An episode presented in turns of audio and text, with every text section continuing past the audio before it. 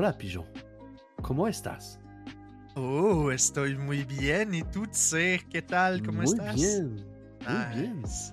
Qué bien. Gang, bienvenue à euh, l'épisode 3 de l'Urgent Tire Show, saison 2. Euh, ce mois-ci, on a reçu Patrick, euh, le bêta-testeur, un chroniqueur de jeux vidéo que ça fait des très longtemps qu'on voulait recevoir. Euh, on a jasé plein de trucs super intéressants euh, que Urgent va vous énumérer à l'instant. Ben, énuméré, je sais pas, là, mais genre, c'était vraiment Ben, le fun. Euh, on a, euh, pour vrai, c'est le fun de rencontrer quelqu'un d'aussi passionné que nous en jeux vidéo. Ouais. Le gars, il connaît ces affaires-là, pour vrai. Puis comme tu l'as dit, ça fait longtemps qu'il est dans le domaine. Ça fait au-dessus de 16 ans qu'il est chroniqueur. Euh, puis là, ça fait quelques années qu'il est lui-même à la tête de, de- de sa page web.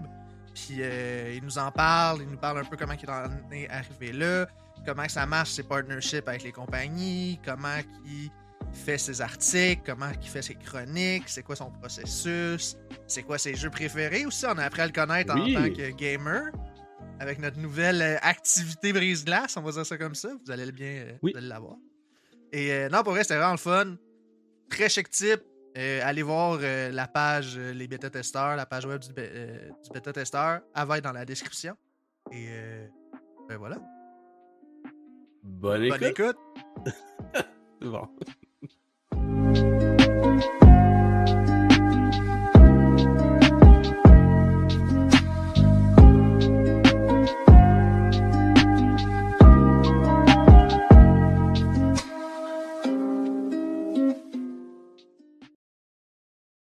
Bonjour, Pat. Hey, Pat? Patrick, comment tu veux qu'on t'appelle? Ben, écoute, euh, juste euh, Pat, ça va être bien, bien simple. Bon, enchanté, Pat, puis merci beaucoup d'avoir ben accepté notre, euh, notre invitation à l'urgent Tire Chaud. Bien content de te recevoir. Ben, écoutez, euh, merci beaucoup de l'invitation.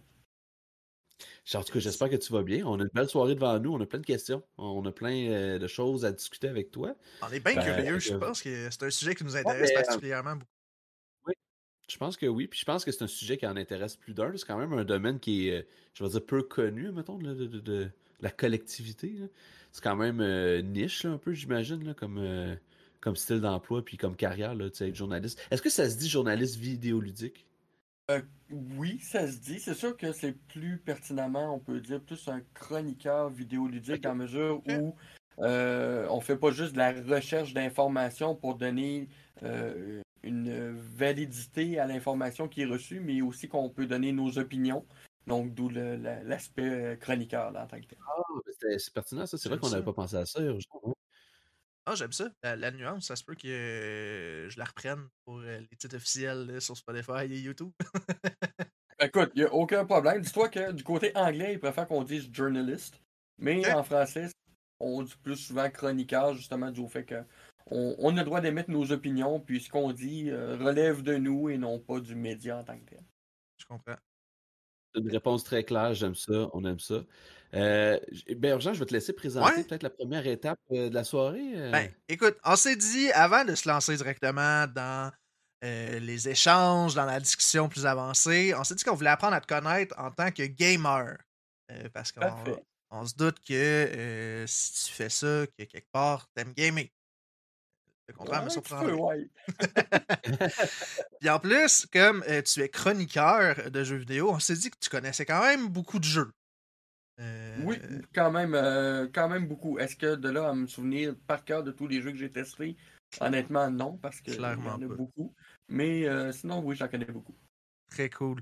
Fait que, euh, ben, la, la première étape, euh, c'est la première fois qu'on fait ça. Euh, écoute, t'es euh, notre, cobaye, cobaye, on va le dire. euh, Ben, c'est bien simple, c'est bien le fun. Euh, c'est un this or that de jeu. Fait que, on va donner plein de séries de deux jeux, dans le fond, de duo de jeux. Il faut que tu en choisisses un. Puis, un peu comme un bracket, là, si on veut. Là, ils vont s'affronter ensuite un, un comme l'autre. Un contre l'autre. Parfait, ça. J'ai eu euh, peur, je pensais que tu allais me faire faire un blind test. On n'est pas rendu là. Tu sais, genre, c'est quoi ce son-là? Dans quel jeu ça se passe? T'as deux secondes pour reconnaître le jeu avec une note. c'est ça. non, on n'est pas rendu là. Mais non, c'est une petite affaire, dans le fond, c'est ça. On, a- on, on- on- puis, c'est ça. Puis il va y avoir un, un gagnant à la fin. Puis on essaie de faire des mix de jeux. Essentiellement, c'est des gagnants euh, du, du Game Award, le jeu de l'année, ou des euh, Dénominé. nominés. C'est le mot que je cherchais. C'est ça. Euh, fait que si t'es prêt, on peut y aller avec ça. Parfait. Ready? Ok. Si t'avais le choix, mettons, là, c'est tout le temps si t'as le choix entre les deux jeux, lequel serait ton préféré? C'est personnellement, là. Tu vas avec ton cœur. Euh, The Witcher 3 ou Bloodborne? Witcher 3. Ok, ça part mal. C'est une blague, c'est une blague. Overwatch ou Inside? J'irais plus avec Overwatch. Ok, ok, alright. Euh, Legend of Zelda Breath of the Wild ou Super Mario Odyssey? Breath of the Wild. Breath of the Wild, ok. Euh, God of War ou Red Dead Redemption 2? God of War. Définitivement. Nice. Sekiro Shadows Die Twice ou The Other Worlds? Wow. Euh, ok. Là, j'avoue que celle-là est corsée. Parce que les deux sont d'excellents jeux. Euh, par contre, j'ai plus un penchant vers les Souls-like. Fait que je vais y aller avec Sekiro. The Last of Us Part 2 ou 80s? Euh, Last of Us Part 2. Last of Us Part 2. Euh, It Takes Two ou Resident Evil Village? Oh boy, ok. Là, on Deux extrémités. Ah oui, on sort des. Écoute, euh, euh, euh, euh, euh. C'est niaiseux. J'adore Resident Evil, mais je vais y aller avec It Takes Two à cause de son originalité. C'était vraiment un vent de fraîcheur, ce jeu-là. Je tiens à le Oui. souligner. Là. Moi, je l'ai pas Définitivement. J'ai un beau jeu qui est couch co-op de même. là, C'était vraiment cool. Euh, Elden Ring ou euh, God of War Ragnarok? God of War. Damn, ok, ok. Correct. C'est hot. Fait que c'est ça, pour remettre en, contexte, c'est tout. euh, C'était les gagnants de chaque année versus d'autres nominés de la, la même catégorie, donc Game of the Year. Et le jeu n'est pas terminé, je prends le relais. Euh, donc, on va les faire affronter entre eux. Donc, euh, The Witcher 3 ou Overwatch. Witcher 3. Très cool. Euh, The Legend of Zelda Breath of the Wild contre God of War. God of War. Ok, ok. Euh, Sekiro, Shadows Die Twice ou The Last of Us Part 2. Je vais y aller avec Last of Us Part 2. Intéressant. Et les deux derniers, It Takes Two et Ragnarok. Euh, définitivement, on va y aller avec Ragnarok par contre là-dessus. Je pense qu'il y a un penchant pour les God of War, mais ça, Oui, beaucoup.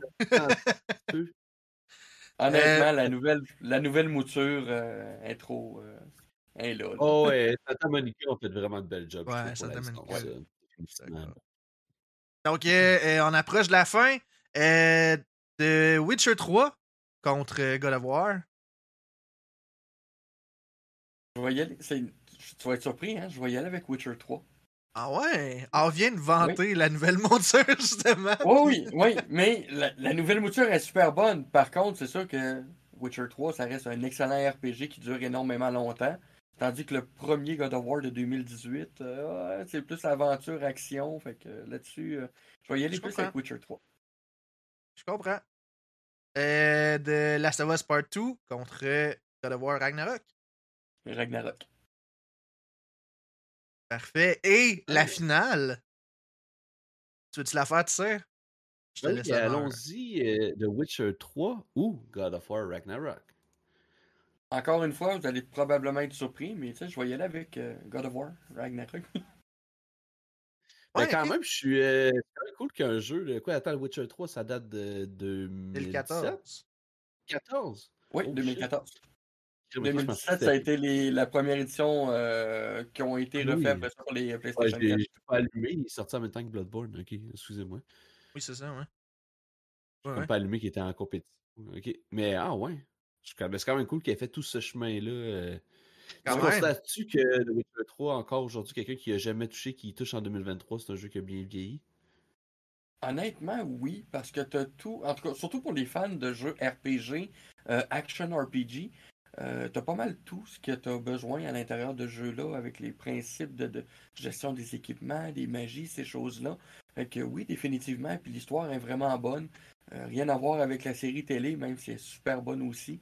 Donc, euh, pour quelqu'un qui a jamais joué à Witcher 3, ou même là, le fait que le studio a annoncé un remake de Witcher, le premier du nom, en Unreal 5, là, ça va valoir la peine, définitivement. Très cool. Fait, avant de, de commencer peut-être le sujet principal, j'avais, j'avais des questions par rapport à ce ben, des questions. En fond, en- encore afin de mieux te connaître, euh, euh, tu sais, là, on voit RPG, euh, Action Adventure. C'est-tu tes genres de jeux préférés ou mettons, c'est quoi les styles de jeux que tu aimes beaucoup? Depuis ma jeunesse, j'ai toujours aimé principalement les jeux RPG. Euh, avec le temps, je suis venu à évoluer beaucoup avec les roguelikes. Euh, autant les roguelikes que les roguelites, donc ceux-là qui sont plus légers. Euh, exemple, tu me dirais, Pat, tu as le choix entre passer la journée à jouer à un jeu RPG, exemple euh, Final Fantasy VII Remake ou Dead Cells. Ben, je risque de me creuser la tête à savoir lequel des deux je vais vouloir jouer parce que c'est vraiment deux styles différents. C'est deux styles que j'adore, beaucoup. Puis euh, j'aime beaucoup aussi les Souls-like. Mais par après, une fois de temps en temps, soit des petits puzzle games ou des platformers euh, pour relaxer. Euh, entre autres, avant le show, euh, je me suis tapé euh, Mega Man X euh, Ah, nice. Ah, Rétro. au complet euh, en l'espace de Ah, deux heures et demie. Puis euh, ouais, je suis passé à travers. Puis, ça euh, fait ben, du bien de temps en temps. Très cool. Tant qu'à être sur le sujet, puis euh, il y a déjà une question dans le chat. euh, puis ça se peut que tu saches pas quoi répondre. C'est quand même une grosse question. Euh, on, on y reviendra plus tard si jamais tu veux du temps pour y réfléchir. Mais Puis, euh, Si c'est la, si la question de Nick, je sais déjà la réponse. pour vrai, j'adore ça. va être surpris. Oh, go. J'adore ça. Donc, je vais la poser euh, pour l'audio. Euh, c'est quoi euh, ton meilleur jeu de tous les temps? De tous les temps, le jeu qui m'a fait aimer le plus le- les jeux vidéo, qui m'a même inspiré à vouloir concevoir moi-même mon propre jeu vidéo avec le temps. J'avais commencé, mais là, manque de temps, j'ai mis ça de côté. C'est un très vieux jeu, mais qui est très connu. Chrono Trigger de Squaresoft. Ça a été mon coup de cœur dans le monde des role-playing games euh, par son style, par l'histoire, par la cohésion des personnages, le fait qu'il y a plusieurs fins intégrées au jeu. Ça a vraiment été mon, mon énorme coup de cœur du monde vidéoludique. Euh, ça a été mon premier 10 sur 10 que je me suis autant donné à vie. Euh, puis les gens qui me posent la question, euh, j'ai 5 jeux 10 sur 10 à vie, à date. Euh, je suis rendu à 41 ans. Puis ça fait 16 ans que je suis chroniqueur en jeux vidéo, mais Chrono Trigger, c'est vraiment, c'est, c'est mon premier 10 sur 10. Chrono Trigger, c'est définitivement un jeu qui était en avance sur son temps, Ouais, puis qui est extrêmement bien vieilli. Tu peux jouer encore à ça en 2023, puis c'est comme si un nouveau euh, tu Pixel Game euh, RPG sortirait là, euh, cette année. là. Exact. Mais je suis Tout à fait d'accord. Puis je l'ai pas. Ben, je l'ai pas fait Chrono Trigger encore. Puis euh, je sais où tu t'en vas de dire. Puis j'ai envie euh, qu'on garde la question. Puis qu'on y revienne plus tard. Ok, alright, alright, Ouais. alright. Parce que avant de continuer la discussion, euh, je l'ai lâché ça. Je sais que j'avais pas fait Chrono Trigger. là, je me fais shamer dans le chat. Je l'accepte un jour. Euh, mais avant qu'on se lance plus loin dans les questions, euh, on voudrait que tu te présentes un peu. euh, savoir d'où est-ce que ça vient, bêta-testeur, c'est quoi exactement bêta-testeur, c'est qui, etc., etc. Si tu veux bien te présenter. Oui, ben écoute, première des choses, c'est ça, moi c'est Patrick Tremblay, je suis chroniqueur en jeux vidéo depuis maintenant 16 ans. J'en ai fait plus vieux aussi, mais c'était principalement euh, sur des, forums, sur Internet, que euh, je donnais mes avis à des gens sur, des forums de jeux vidéo, en, autant en français qu'en anglais. Puis, à la longue, je me suis dit, pourquoi pas essayer d'en faire comme un travail, dans un sens? Euh, même si, pour les gens qui posent déjà la question à la base, non, je ne suis pas rémunéré pour ce que je fais. Je n'ai aucun salaire en tant que chroniqueur ou quoi que ce soit. Donc, euh, tout est fait purement bénévole, autant de ma part que de mon équipe. Mais euh, c'est ça, avec le temps, j'ai décidé de, de, de, joindre l'utile à l'agréable. Puis avec l'arrivée d'Internet, avec l'effervescence des réseaux sociaux, ça a comme fait, oui, j'ai envie de propager mon amour du jeu vidéo, ma passion pour les, les- le monde vidéoludique. Euh, puis je me suis greffé à différents sites euh, de temps à autre pour pouvoir faire euh, des chroniques de jeux. Certains, c'était plus sporadique que d'autres. Encore aujourd'hui, je suis avec l'équipe de Geek Bécois de façon très, très, très sporadique. mais de temps en temps, je fais des critiques, des tests pour eux, soit au niveau des jeux vidéo, du matériel techno, des choses comme ça. J'ai travaillé aussi par le passé avec une autre équipe ici à Québec qui s'appelait qui s'appelle, excusez, M2 Gaming. Mmh. j'ai été avec eux pendant 5-6 ans de temps. là, à la longue, bon, il y a eu quelques quelques petites bisbées parce qu'on n'avait pas la même vision. Mais ça, c'est des choses qui peuvent arriver à tout le monde dans la vie. Fait que ça, c'est plate, mais ça arrive.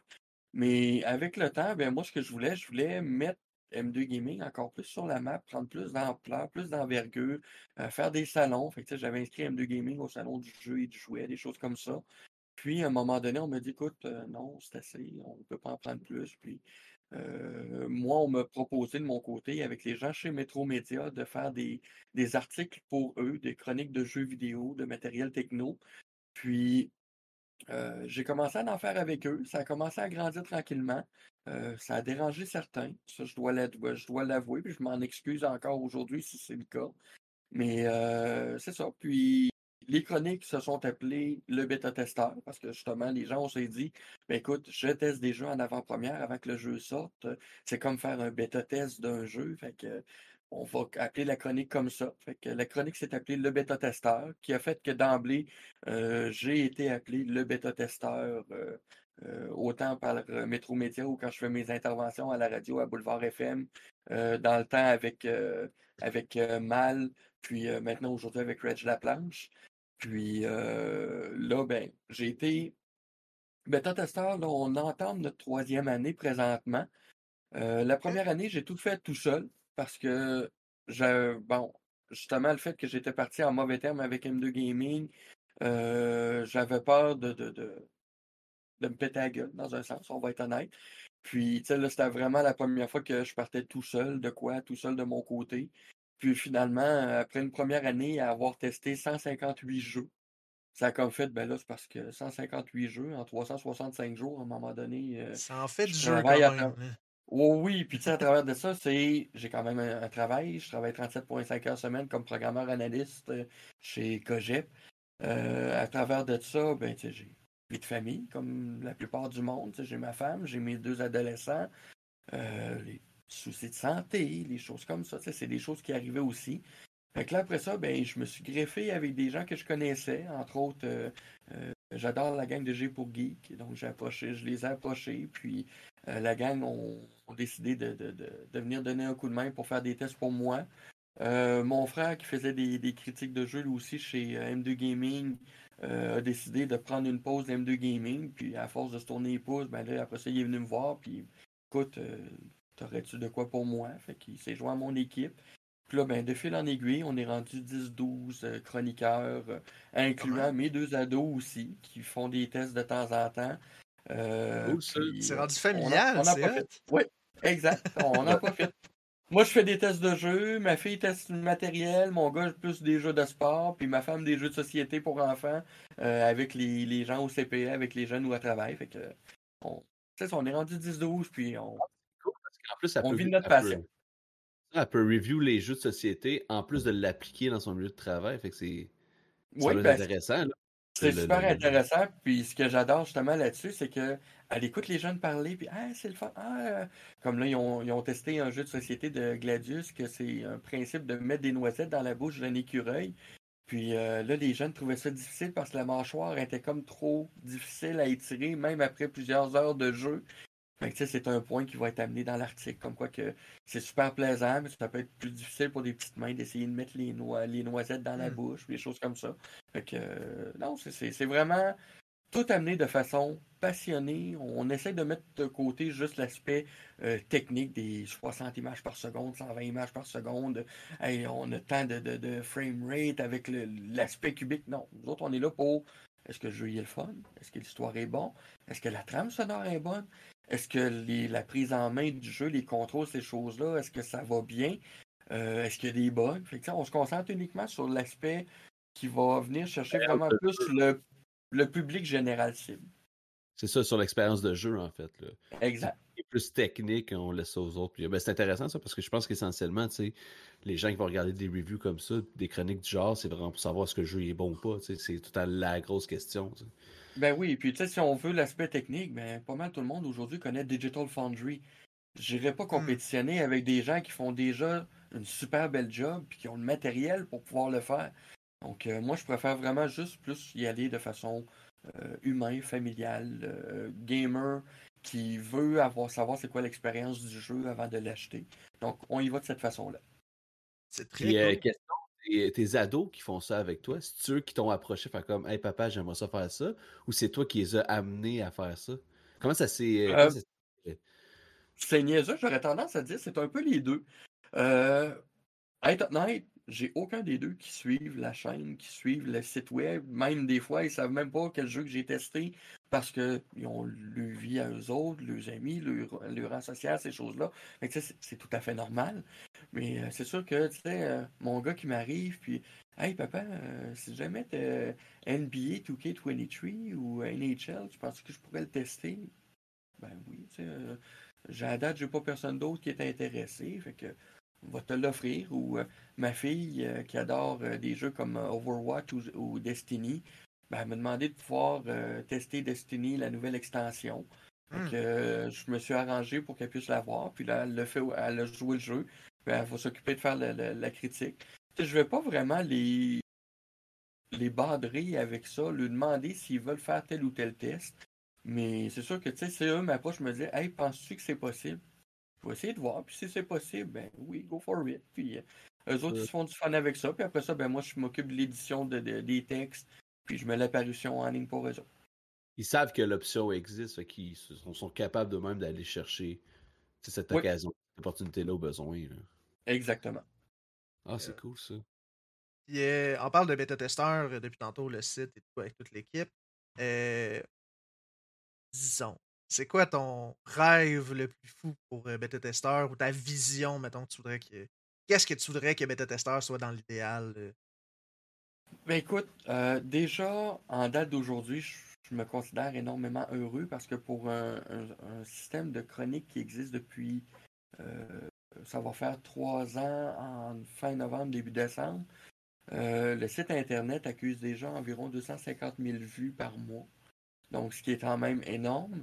Euh, on a Nintendo, PlayStation, Microsoft qui servent de nos euh, commentaires, de nos articles pour faire les, ce qu'on appelle les accolades, les fameuses critiques euh, médiatiques qui sont publiées sur les réseaux sociaux, ces choses-là. fait que, juste de voir, exemple, Beta Tester, c'est la meilleure version que vous pouvez jouer du jeu à propos de The Last of Us Part 1, apparaître sur une publicité de PlayStation ou de voir euh, Horizon Forbidden West ou Cineplex pendant que tu attends pour voir le film Uncharted avec bêta Tester en gros dessus. C'est sûr que pour moi, ça, c'est énorme. Autant euh, que ce soit mes articles à moi que les articles de ma gang, qu'on soit relayé partout, c'est de quoi que j'adore énormément. C'était comme un premier palier pour moi à aller chercher. Mais c'est sûr que pour répondre vraiment concrètement à ça serait quoi mon rêve pour moi, bêta-testeur plus tard? J'aimerais ça que. Je peux pas dire que bêta-testeur soit monétisé parce que, tu sais, j'ai peur de dire que, admettons que bêta-testeur devienne à être une entreprise rentable. J'aurais peur qu'à un moment donné, les gens pensent que ah, les critiques qu'on donne, mais c'est ça, vous êtes payé pour faire la critique, que vous allez encenser le jeu. Parce que non, c'est vraiment pas notre méthodologie, c'est pas notre façon de voir. Mais c'est sûr que je te dirais, touche du bois, là, mais exemple, je gagnerais au 6,49 demain 5 euh, millions, 10 millions, 20 millions. Je m'achète un bureau avec des consoles.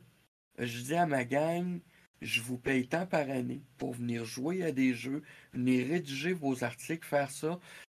Juste question de dire, hey, lâchez vos jobs. Je sais que vous êtes passionné par ça. Vous avez envie de faire du streaming. Vous avez envie de tester des jeux. Venez, je vais vous payer pour le faire. Je vais être payé moi aussi à le faire. De, de, de concrètement, de, de, pouvoir dire que on n'est pas obligé de d'être obligé de mettre 40 heures pour une job, pour mettre après ça 20-30 heures pour nos tests de jeu, puis négliger nos familles ou peu importe dans des choses comme ça. C'est vraiment pas de quoi que qui, que je veux pour ma gang non plus. Fait que j'essaye d'avoir plus de monde et non pas d'étouffer mon monde avec un paquet de tests en même temps. Mais tu sais, de dire que, hey, on pourrait rentabiliser, puis je pourrais, euh, que ça pourrait être lucratif, puis payer la gang à avoir un bureau, puis, hey, euh, salut la gang, une poignée de main le matin, on se prend un petit café, puis bon, ben, on va aller jouer à un nouveau jeu, hey, on va aller jouer à PlayStation VR, ou, on va s'arranger un local pour pouvoir faire du, du Twitch 24 euh, heures sur 24 euh, avec euh, des, collaborateurs ou peu importe, puis faire des podcasts vraiment comme on le veut, quand on le veut, où on le veut, sans être obligé de se dire Ah, ben écoute, non, je peux pas aujourd'hui, je travaille, je suis au bureau jusqu'à telle heure, fait que je peux pas faire telle chose. Puis, ah, à soir, rendez-vous médical. Non, tu sais, on pourrait dire oui, on le fait à journée longue, go for it. Honnêtement, je pense que ce serait ça mon plus gros rêve à ce jour. Mais c'est, ah. je pense que c'est une excellente idée. Si jamais ça arrive, tu nous appelleras. mais, mais joke à part, euh, ben c'est cool pour vrai, c'est un beau projet. Puis je pense, comme tu dis, c'est, important de rester euh, indépendant. c'est vrai que payer que les gens pourraient avoir cette vision-là, même si on le sait que c'est pas dans, votre, dans vos mœurs et dans votre façon de faire. Mais tout de même, euh, c'est ça. Mais ça m'amène à une question. Comment ça fonctionne de ton côté et de votre côté? Comment vous voyez ça, l'objectivité? dans euh, la chronique du jeu vidéo? on en a parlé tantôt. Toi, personnellement, tu aimes des jeux vidéo. Ta gang, j'imagine qu'individuellement, ils aiment des styles différents. Comment tu vois ça, l'objectivité, euh, dans, ce,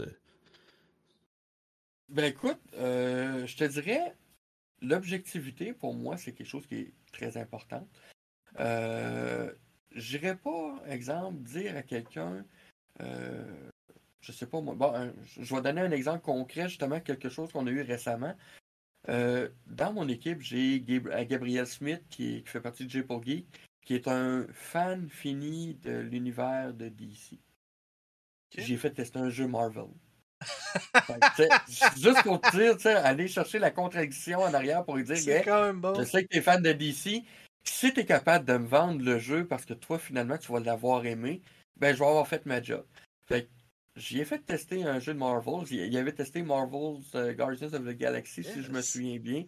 Puis il est arrivé puis il m'a dit euh, Hey, euh, finalement, il était écœurant. Il, il, était vraiment bon le jeu. Puis. ou c'était peut-être l'inverse. Peut-être lui, c'était plus Marvel. Puis il a, testé Arkham. En tout cas, j'ai un petit blanc là-dessus. Mais j'ai vraiment été chercher un contraste inversé. Puis il est arrivé à la fin. Puis il m'a dit ben, Écoute, merci de me l'avoir fait tester. Il dit je pensais pas finalement que j'allais aimer ça. C'est pas, pas en tout mon univers. Puis finalement, j'ai vraiment accroché au jeu. Qui a fait qu'en bout de ligne, euh, aussi j'ai acheté le jeu plus tard. Puis j'ai pas regretté l'achat non plus parce qu'il avait aimé ça. Fait que tu sais, c'est vraiment. Oui, je vais demander des gens des fois qui vont triper sur un style, d'aller faire un test d'un jeu, jeu du même style parce que justement, ça va être plus simple pour eux autres, ça va être plus rapide. Exemple, un JRPG, je vais souvent, souvent demander à Jacques ou à Philippe de s'en occuper. Moi, j'ai pas la possibilité parce que je sais qu'ils vont être capables de me faire un texte de, de 1500, 2000, 3000, 4000 mots euh, parce qu'ils vont mettre beaucoup de détails à l'intérieur, chose qu'un fan de platformer ou jeu de puzzle ne pensera pas forcément. Donc, euh, j'essaie de m'adapter selon ce que les gens aiment, oui, mais souvent, je vais les sortir de leur zone de confort ou je vais lui pitcher un petit euh, indie game euh, à travers la gorge en même temps pour lui dire Hey, euh, il a l'air intéressant, tu devrais l'essayer. Puis finalement, ils partent avec, puis il revient, puis Hey, merci de me l'avoir fait tester. C'était pas un jeu que j'aurais acheté, puis je serais passé à côté de quoi. Très cool. ce, que je, comprends, c'est que je veux dire, logiquement, les chroniqueurs ont chacun un peu leur, jeu préféré, leur spécialité, si on veut, puis t'essayes les accommoder tout en leur faisant sortir un petit peu de leur zone de confort par-ci par Oui, parce que je trouve ça important, parce qu'en bout de ligne, euh, c'est pas parce que tu aimes un style que finalement tu pourrais pas peut-être euh, en adopter un autre à la longue ou te rendre compte que d'autres styles qui peuvent être plus intéressants des fois par moment que ce à quoi tu es habitué. C'est un petit peu de cette façon-là que j'essaie de voir euh, les choses. Puis c'est cette façon-là que moi, on me l'a amené également par le passé, de dire euh, OK, oui, t'aimes les RPG, mais essaye donc ce petit platformer-là, essaye donc ce petit puzzle game-là, euh, ou essaye donc ce novel game-là. Honnêtement, les novel games, c'est un style de jeu que moi, j'aime pas vraiment parce que juste du blabla, puis que tu fais juste prendre des décisions, que tu n'as pas d'action. À un moment donné, j'ai comme l'impression de m'endormir. Mais finalement, j'ai commencé à apprendre à aimer certains de ces jeux-là parce qu'ils venaient apporter un petit quelque chose de plus qui, finalement, tu dis, ah, le soir avant de se coucher, une petite demi-heure, une heure à jouer à ce jeu-là, ça détend un peu, ça relaxe. Fait que finalement, j'adopte d'autres styles à la longue. Fait que c'est un peu de cette façon-là que j'y vais aussi. Mais c'est vrai que des fois, il y a des styles de jeu que tu aimes moins dans la vie, puis ça prend juste un jeu pour débloquer ce style-là. Moi, j'ai vécu ça avec les Metroidvania. C'est un genre de jeu que j'aimais pas tant que ça jouer. Puis j'ai joué à Blasphemous. Puis ça a comme débloqué quelque chose. Puis là, j'ai redécouvert d'autres Metroidvania. Puis j'ai appris à aimer ça parce que j'ai appris dans Blasphemous plus le concept d'un Metroidvania parce que je l'ai terminé, ce que j'avais pas fait avec aucun autre Metroidvania. Fait qu'en effet, des fois, tu te rends compte, peut-être moi, j'ai jamais essayé de visual novel, puis je pense pas que c'est mon genre, mais comme tu dis, si peut-être qu'il y, a ouverture à ça, tu sais, je, je, Peut-être un jour. Peut-être un jour, il faut juste que j'en trouve un, tu sais. Euh, peut-être un dans l'univers de Dark Souls, tu sais, on va commencer par ça. en reste dans tes cordes, là, quand même. Et toi, mettons, quand tu testes un jeu, ben, je vais reposer ma question. Est-ce que ça t'est déjà arrivé de tester un jeu, mettons, un JRPG que t'attendais, que c'est ton style, t'aimes ça, d'être obligé de donner une mauvaise note? Tu sais, comment tu t'es senti là-dedans? Mettons, tu sais, un pour être honnête, là, pour avoir cette objectivité-là, comment tu t'es senti? Ça t'a-tu brisé le cœur? Comment t'as as vécu ça? c'est arrivé, ouais, c'est ça. Euh, honnêtement, oui, c'est déjà arrivé. Euh, c'est déjà arrivé que j'ai donné des mauvaises notes, voire même des très mauvaises notes à des jeux, euh, même à des jeux que j'attendais, parce que la bande-annonce me hypait à fond, puis finalement, tu arrives sur le jeu, puis c'est comme la moitié de l'équivalent de ce qui avait été proposer ou suggérer, ou euh, des fois, il faut, que j'essaie de faire attention parce que, bon, souvent, on reçoit le jeu avant la sortie. Qu'est-ce qui arrive souvent à la sortie du jeu? Un patch Day One. Et là, souvent, ce qui arrive, c'est qu'on a un jeu qui est hyper buggé. Puis que là, finalement, euh, notre rôle aussi, c'est de contacter le développeur et de dire Hey, écoute, euh, je suis rendu à telle place, il s'est passé telle chose à tel moment, je suis en train de faire telle action, on a eu tel bug, telle chose, telle chose, telle chose. Puis là, ben, eux autres, à partir des renseignements qu'on peut lui donner, ben, ça lui permet de développer un patch le plus rapidement possible pour la journée du lancement du jeu. Mais quand tu arrives sur un jeu que l'embargo est, exemple, deux, trois jours avant la sortie du jeu, tu veux essayer de respecter l'embargo puis de donner la note à ce moment-là. Fait que là, je fais quoi? Est-ce que je donne la note en parlant uniquement de l'excessivité des bugs que j'ai eus ou que j'essaye de me fier au fait qu'ils m'ont promis qu'avec la patch Day One, ça va être corrigé? Fait que là, déjà, là, je suis mitigé sur ce point-là. Mais c'est déjà arrivé à des jeux que j'attendais de pied ferme, puis que je viens pour avoir le jeu, puis que ça finit que finalement, je fais comme Arc, non, finalement, il est pas bon, puis euh, je que je vais donner un 3, un 4 sur 10 au jeu, parce qu'il était vraiment pas. L'histoire était pas bonne, la narration était pas bonne, on s'attache pas au héros. Euh, tu essaies de contrôler le jeu, puis il y, a des, du input lag ou des choses comme ça. Fait oui, c'est déjà arrivé. Euh, c'est même déjà arrivé un jeu de Square Enix. Euh, pour ne pas nommer Balan Wonderland. fait que, ouais, c'est. Ce jeu. Vois-tu, c'en est un que j'avais vu les bandes annonces. J'étais super hypé. Je disais, ça va être intéressant. Je reçois le jeu, puis ça fait arc. Puis en plus, là, t'arrives, là, puis t'entends des musiques qui. Hey, ça, j'ai entendu ça dans le film Ghostbusters, ça, j'ai entendu ça dans telle autre affaire. Il y a plagié de la musique ailleurs à travers. Fait que là, ça a comme fait, oh my god, qu'est-ce que je fais là? Je, fais-tu vraiment la critique? J'ai pas le choix parce qu'ils m'ont donné le jeu. Mais je vais rincer le jeu solide. Fait qu'il faut que j'essaie quand même de trouver deux, trois petits points positifs pour pas paraître pour le gars qui fait rien que bâcher ce jeu parce qu'il y a quand même un petit côté positif pareil dedans. Fait que non, tu sais, c'est le genre de choses qui est arrivé, puis que ça. Honnêtement, ça m'a fait mal au cœur, mais ça arrive. Mais on, on essaie de rester le plus. Euh, le plus straight possible. Puis, il est bon, il est bon, il est pas bon, il est pas bon. Pourquoi ça, ça, ça? Pourquoi ça, ça, ça? On y va demain. Est-ce que. Euh, question. Est-ce que tu signes des contrats quand tu reçois les jeux? Comment ça fonctionne? Une fois que tu reçois les jeux, tu t'engages à faire une chronique. Est-ce que tu as un NDA, un contrat signé? Euh, on a toujours des contrats euh, lorsqu'on reçoit des jeux. Il y en a qui sont signés, il y en a d'autres que non. Il y en a que c'est un paragraphe de trois phrases avec bon, la date de l'embargo, c'est telle date, telle heure. Pas le droit de divulguer telle information, telle information, telle information, telle information. pas le droit de dire que tu l'as reçu avant telle date, exemple, des choses comme ça. Puis t'en as d'autres que c'est des NDA à signer sur 15 pages de feuilles clairement. Puis, il faut vraiment que tu lises chaque petite ligne du contrat. Puis là, à la fin, ils te mettent un sommaire avec ce que tu as le droit de dire, ce que tu n'as pas le droit de dire. Euh, tu as même des fois des jeux que tu n'as pas le droit de dire que tel personnage est dedans ou que tel personnage va faire un volte-face pour, premièrement, pas briser l'expérience du joueur non plus, ce qui est normal. Mais euh, tu sais, des fois, c'est parce que tu es en train d'écrire, puis là, tu es comme, tu es dans le mood du jeu, parce que là, tu viens de mettre la manette là, puis, hey, ok, là, je vais commencer à écrire, puis prendre des notes, puis, Oh, attends un peu, c'est vrai, je vais aller relire mon embargo. Ah, ok, ça, je n'ai pas le droit d'en parler. Hmm. Refasse la ligne. Ah, ça, pas le droit d'en parler. Refasse la ligne.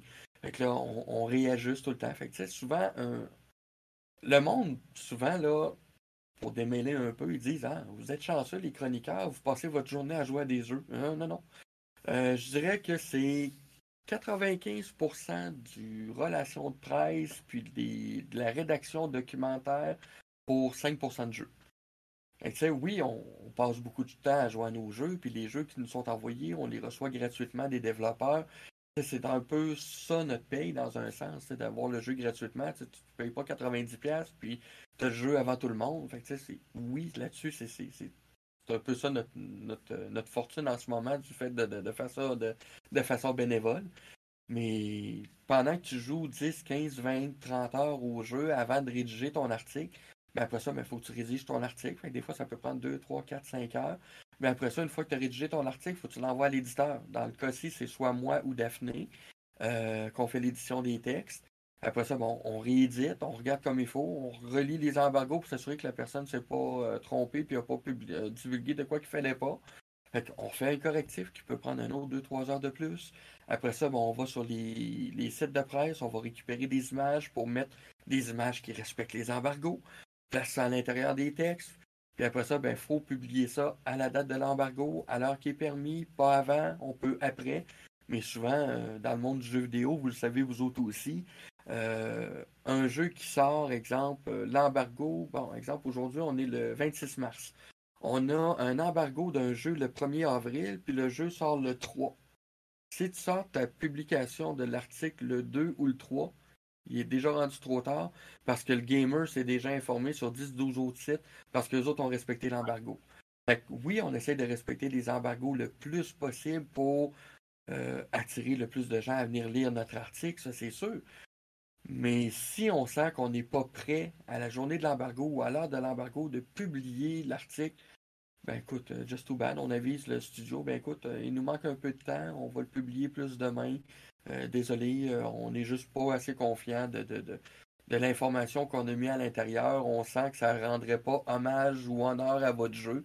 Fait qu'on va vous revenir demain. Fait qu'on sait qu'on va perdre des vues, mais au moins on va avoir été clair, concis, concret. Et euh, ben là, on a une question dans le chat, mais j'ai l'impression qu'on l'a déjà répondu. Je vais quand même la poser. Euh, est-ce que tu reçois juste les jeux gratuitement ou est-ce que tu as déjà eu de l'argent pour faire la review d'un jeu? Je pense qu'on avait déjà dit non, right? Euh, j'ai jamais été payé pour faire la review d'un jeu et jamais j'accepterais d'être payé pour faire la review d'un jeu. La seule monétisation que je me permettrais, c'est si, exemple, une entreprise me dit, ben écoute, nous, on a des produits à vendre qu'on aimerait que tu puisses tester. Est-ce que tu nous permets, exemple, de mettre des articles sponsorisés, affiliés sur ton site Internet euh, par rapport à nos produits? Si ils me payent pour mettre les articles en affilié, ça, oui, je vais accepter. Mais de dire, euh, je te paye pour que tu testes mon jeu, non, parce que je veux pas que les gens pensent que j'ai été payé pour donner une bonne note, comme je disais tout à l'heure. C'est de quoi qui euh, pourrait briser le, le, le, ben, respect, le, respect qu'on a envers les gamers, puis la confiance que les gamers auraient envers nous par rapport à l'intégrité de nos articles. Puis j'accepterais pas non plus qu'un développeur me dise ben, écoute, on t'envoie un jeu gratuitement, mais euh, si tu ne me donnes pas une bonne note, ben t'en auras plus. Si j'en ai plus, just too bad. moi, si le jeu n'est pas bon, je vais mettre une mauvaise note. J'ai pas peur de Nintendo, j'ai pas peur de PlayStation, j'ai pas peur de Square Enix, de Capcom ou peu importe. S'ils décident de m'envoyer des jeux plus tard ou pas du tout, ben, tant pis pour eux. Puis je pense à un, exemple indirect que je peux donner. Euh, on a reçu euh, Resident Evil 4 Remake à la sortie du jeu. Je ne me presserai pas de faire l'article mmh parce que je l'ai reçu à la sortie. Je l'apprécie énormément, ça là-dessus, je les remercie. Mais j'ai d'autres jeux que j'ai reçus qui ont des embargos qui sont à respecter. Ben, je vais, m'occuper de ceux qui ont eu des embargos, puis ceux que les studios ont eu la, la générosité de nous les donner avant le lancement du jeu, avec des embargos, avant le studio qui dit Ah ben écoute, le jeu est sorti là, les autres studios, les autres euh, chroniqueurs ont déjà publié leurs articles. Je sais que moi, ça n'attirera pas plus de vues euh, que je l'ai reçu. oui, je vais le publier, mais pas tout de suite. Ça, parce que ça revient à ce que tu disais tantôt, là, il est déjà trop tard parce que les, gamers ont déjà été voir des reviews sur d'autres sites euh, avant la sortie du jeu pour le savoir. Fait que comme, la plus-value pour toi est plus là. Exactement. Et puis là, c'est sûr que j'ai toujours l'intérêt à le montrer parce que ça permet aux gens d'avoir différentes perspectives mais je n'irai pas demander à mon équipe de cruncher le jeu ou moi, je n'irai pas cruncher un jeu parce qu'ils ont décidé de nous l'envoyer sur le tard. Puis, je veux juste revenir à ce qu'on disait tantôt. J'avais une question par rapport à, au, au jeu que tu donnes des mauvaises notes, admettons. Est-ce que ça a déjà fait. Là, tu, tu, répondras aussi vaguement que tu veux, aussi précisément que tu veux. Mais la relation que tu as avec les développeurs, est-ce que ça a déjà brimé des relations? Est-ce que ça a déjà occasionné des enjeux à ce niveau-là? Euh, je vais être honnête, je ne croirais pas. Si c'est le cas, je m'en suis juste pas rendu compte. Mais en général, euh, quand je remets des mauvaises critiques, vu que je mets quand même les bons côtés d'un jeu pareil à l'intérieur, euh, je pense que ça vient comme le mettre un bon sur le fait que, tu sais, non, j'ai pas juste détesté le jeu, il y avait quand même des bons côtés. Puis c'est même déjà arrivé à un développeur qui, qui est arrivé, puis j'avais mis dans la mauvaise critique, le jeu est uniquement disponible en anglais. Le développeur est venu me voir, puis il m'a dit, ben écoute, je te remercie, mais tu sais, je suis un développeur indépendant, puis j'ai pas d'argent vraiment à mettre là-dedans, puis euh, j'aimerais ça que tu ne fasses pas mention comme quoi que c'est plate du fait qu'il n'y ait pas d'autres langues.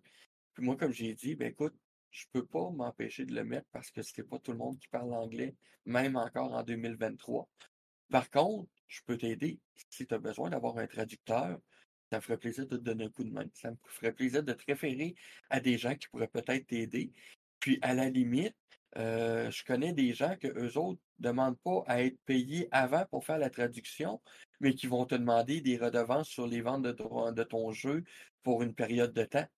Puis la personne était super contente par rapport à ça. Elle a pris les renseignements. Puis je pense même qu'elle est en train de, travailler présentement pour développer son jeu en français, en espagnol, puis euh, en allemand présentement. ça a été un mal pour un bien.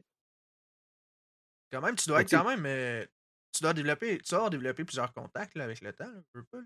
Dans le sens pour avoir des euh contacts, justement, ben, c'est la localisation, dans le fond, qu'est-ce que ça s'appelle?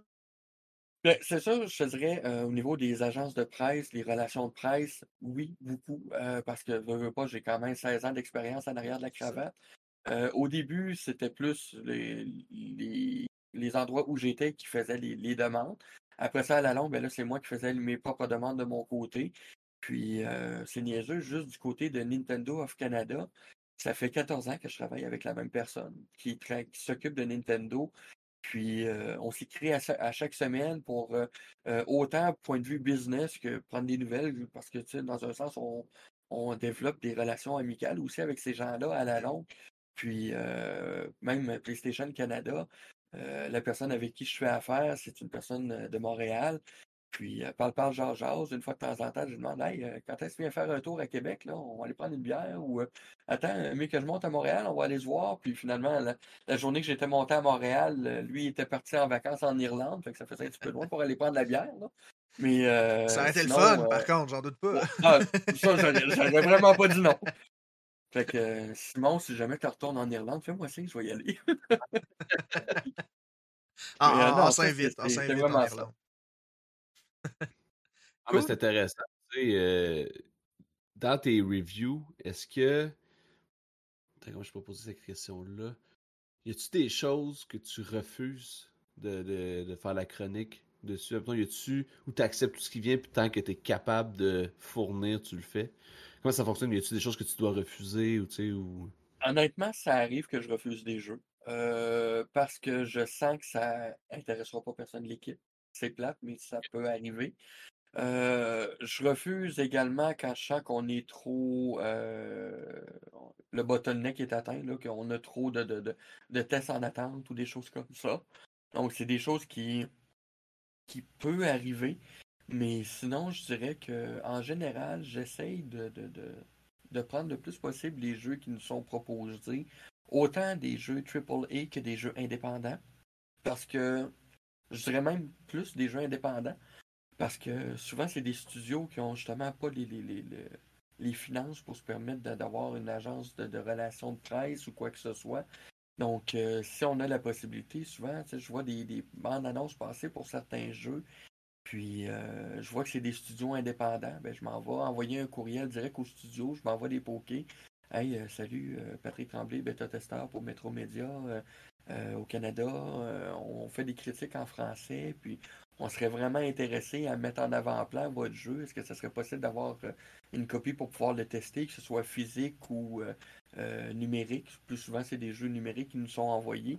Mais ça arrive même des fois qu'il y a des, des agences, euh, des, des, des, euh, compagnies de jeux qui vont nous envoyer, exemple, un jeu numérique, puis euh, une semaine après, je reçois un courriel comme quoi que ah, il y a un, tracking qui est envoyé à mon adresse chez nous, puis c'est parce que c'est le studio qui m'a envoyé le, le, jeu en copie physique parce que mon adresse de chez moi est dans ma signature de courriel. Fait que souvent, je, je- je les apprécie beaucoup, puis tu sais, c'est niaiseux. Ça arrive souvent des studios européens, puis on sait que le shipping d'Europe au Canada, ça coûte cher, puis pour eux autres, c'est- beaucoup, beaucoup de, taponnage. Mais ils prennent le temps quand même de nous l'envoyer. Je l'apprécie énormément là-dessus. Donc, euh, c'est ça. En général, je vais essayer de toucher le plus possible tous les jeux qu'on voit, sauf si je vois vraiment qu'on a atteint notre, euh, maximum. Ou si je vois que, exemple, il y a un jeu qui passe, je demande à l'équipe, hey, y a-t-il quelqu'un qui serait intéressé? Puis si je vois qu'il n'y a personne qui lève la main, ben, je lui écris, ben, écoute, euh, désolé, euh, on n'aura pas la chance de, de- de tester le jeu euh, tout de suite, mais si vous avez d'autres choses qui s'en viennent, euh, faites-nous signe, puis on regardera. Très belle façon de fonctionner, je pense. Ouais, le but, c'est pas de tout prendre non plus, dans le sens que. Non, Non, puis je, je veux pas non plus, c'est ça, puis je veux pas non plus m'écœurer ni écœurer ma gang.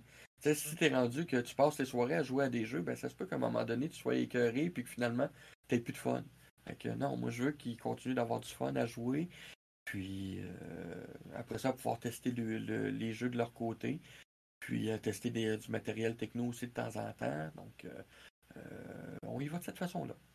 J'avais j'avais une autre question en tête, mais là, j'ai envie de réagir à ce que tu viens de dire.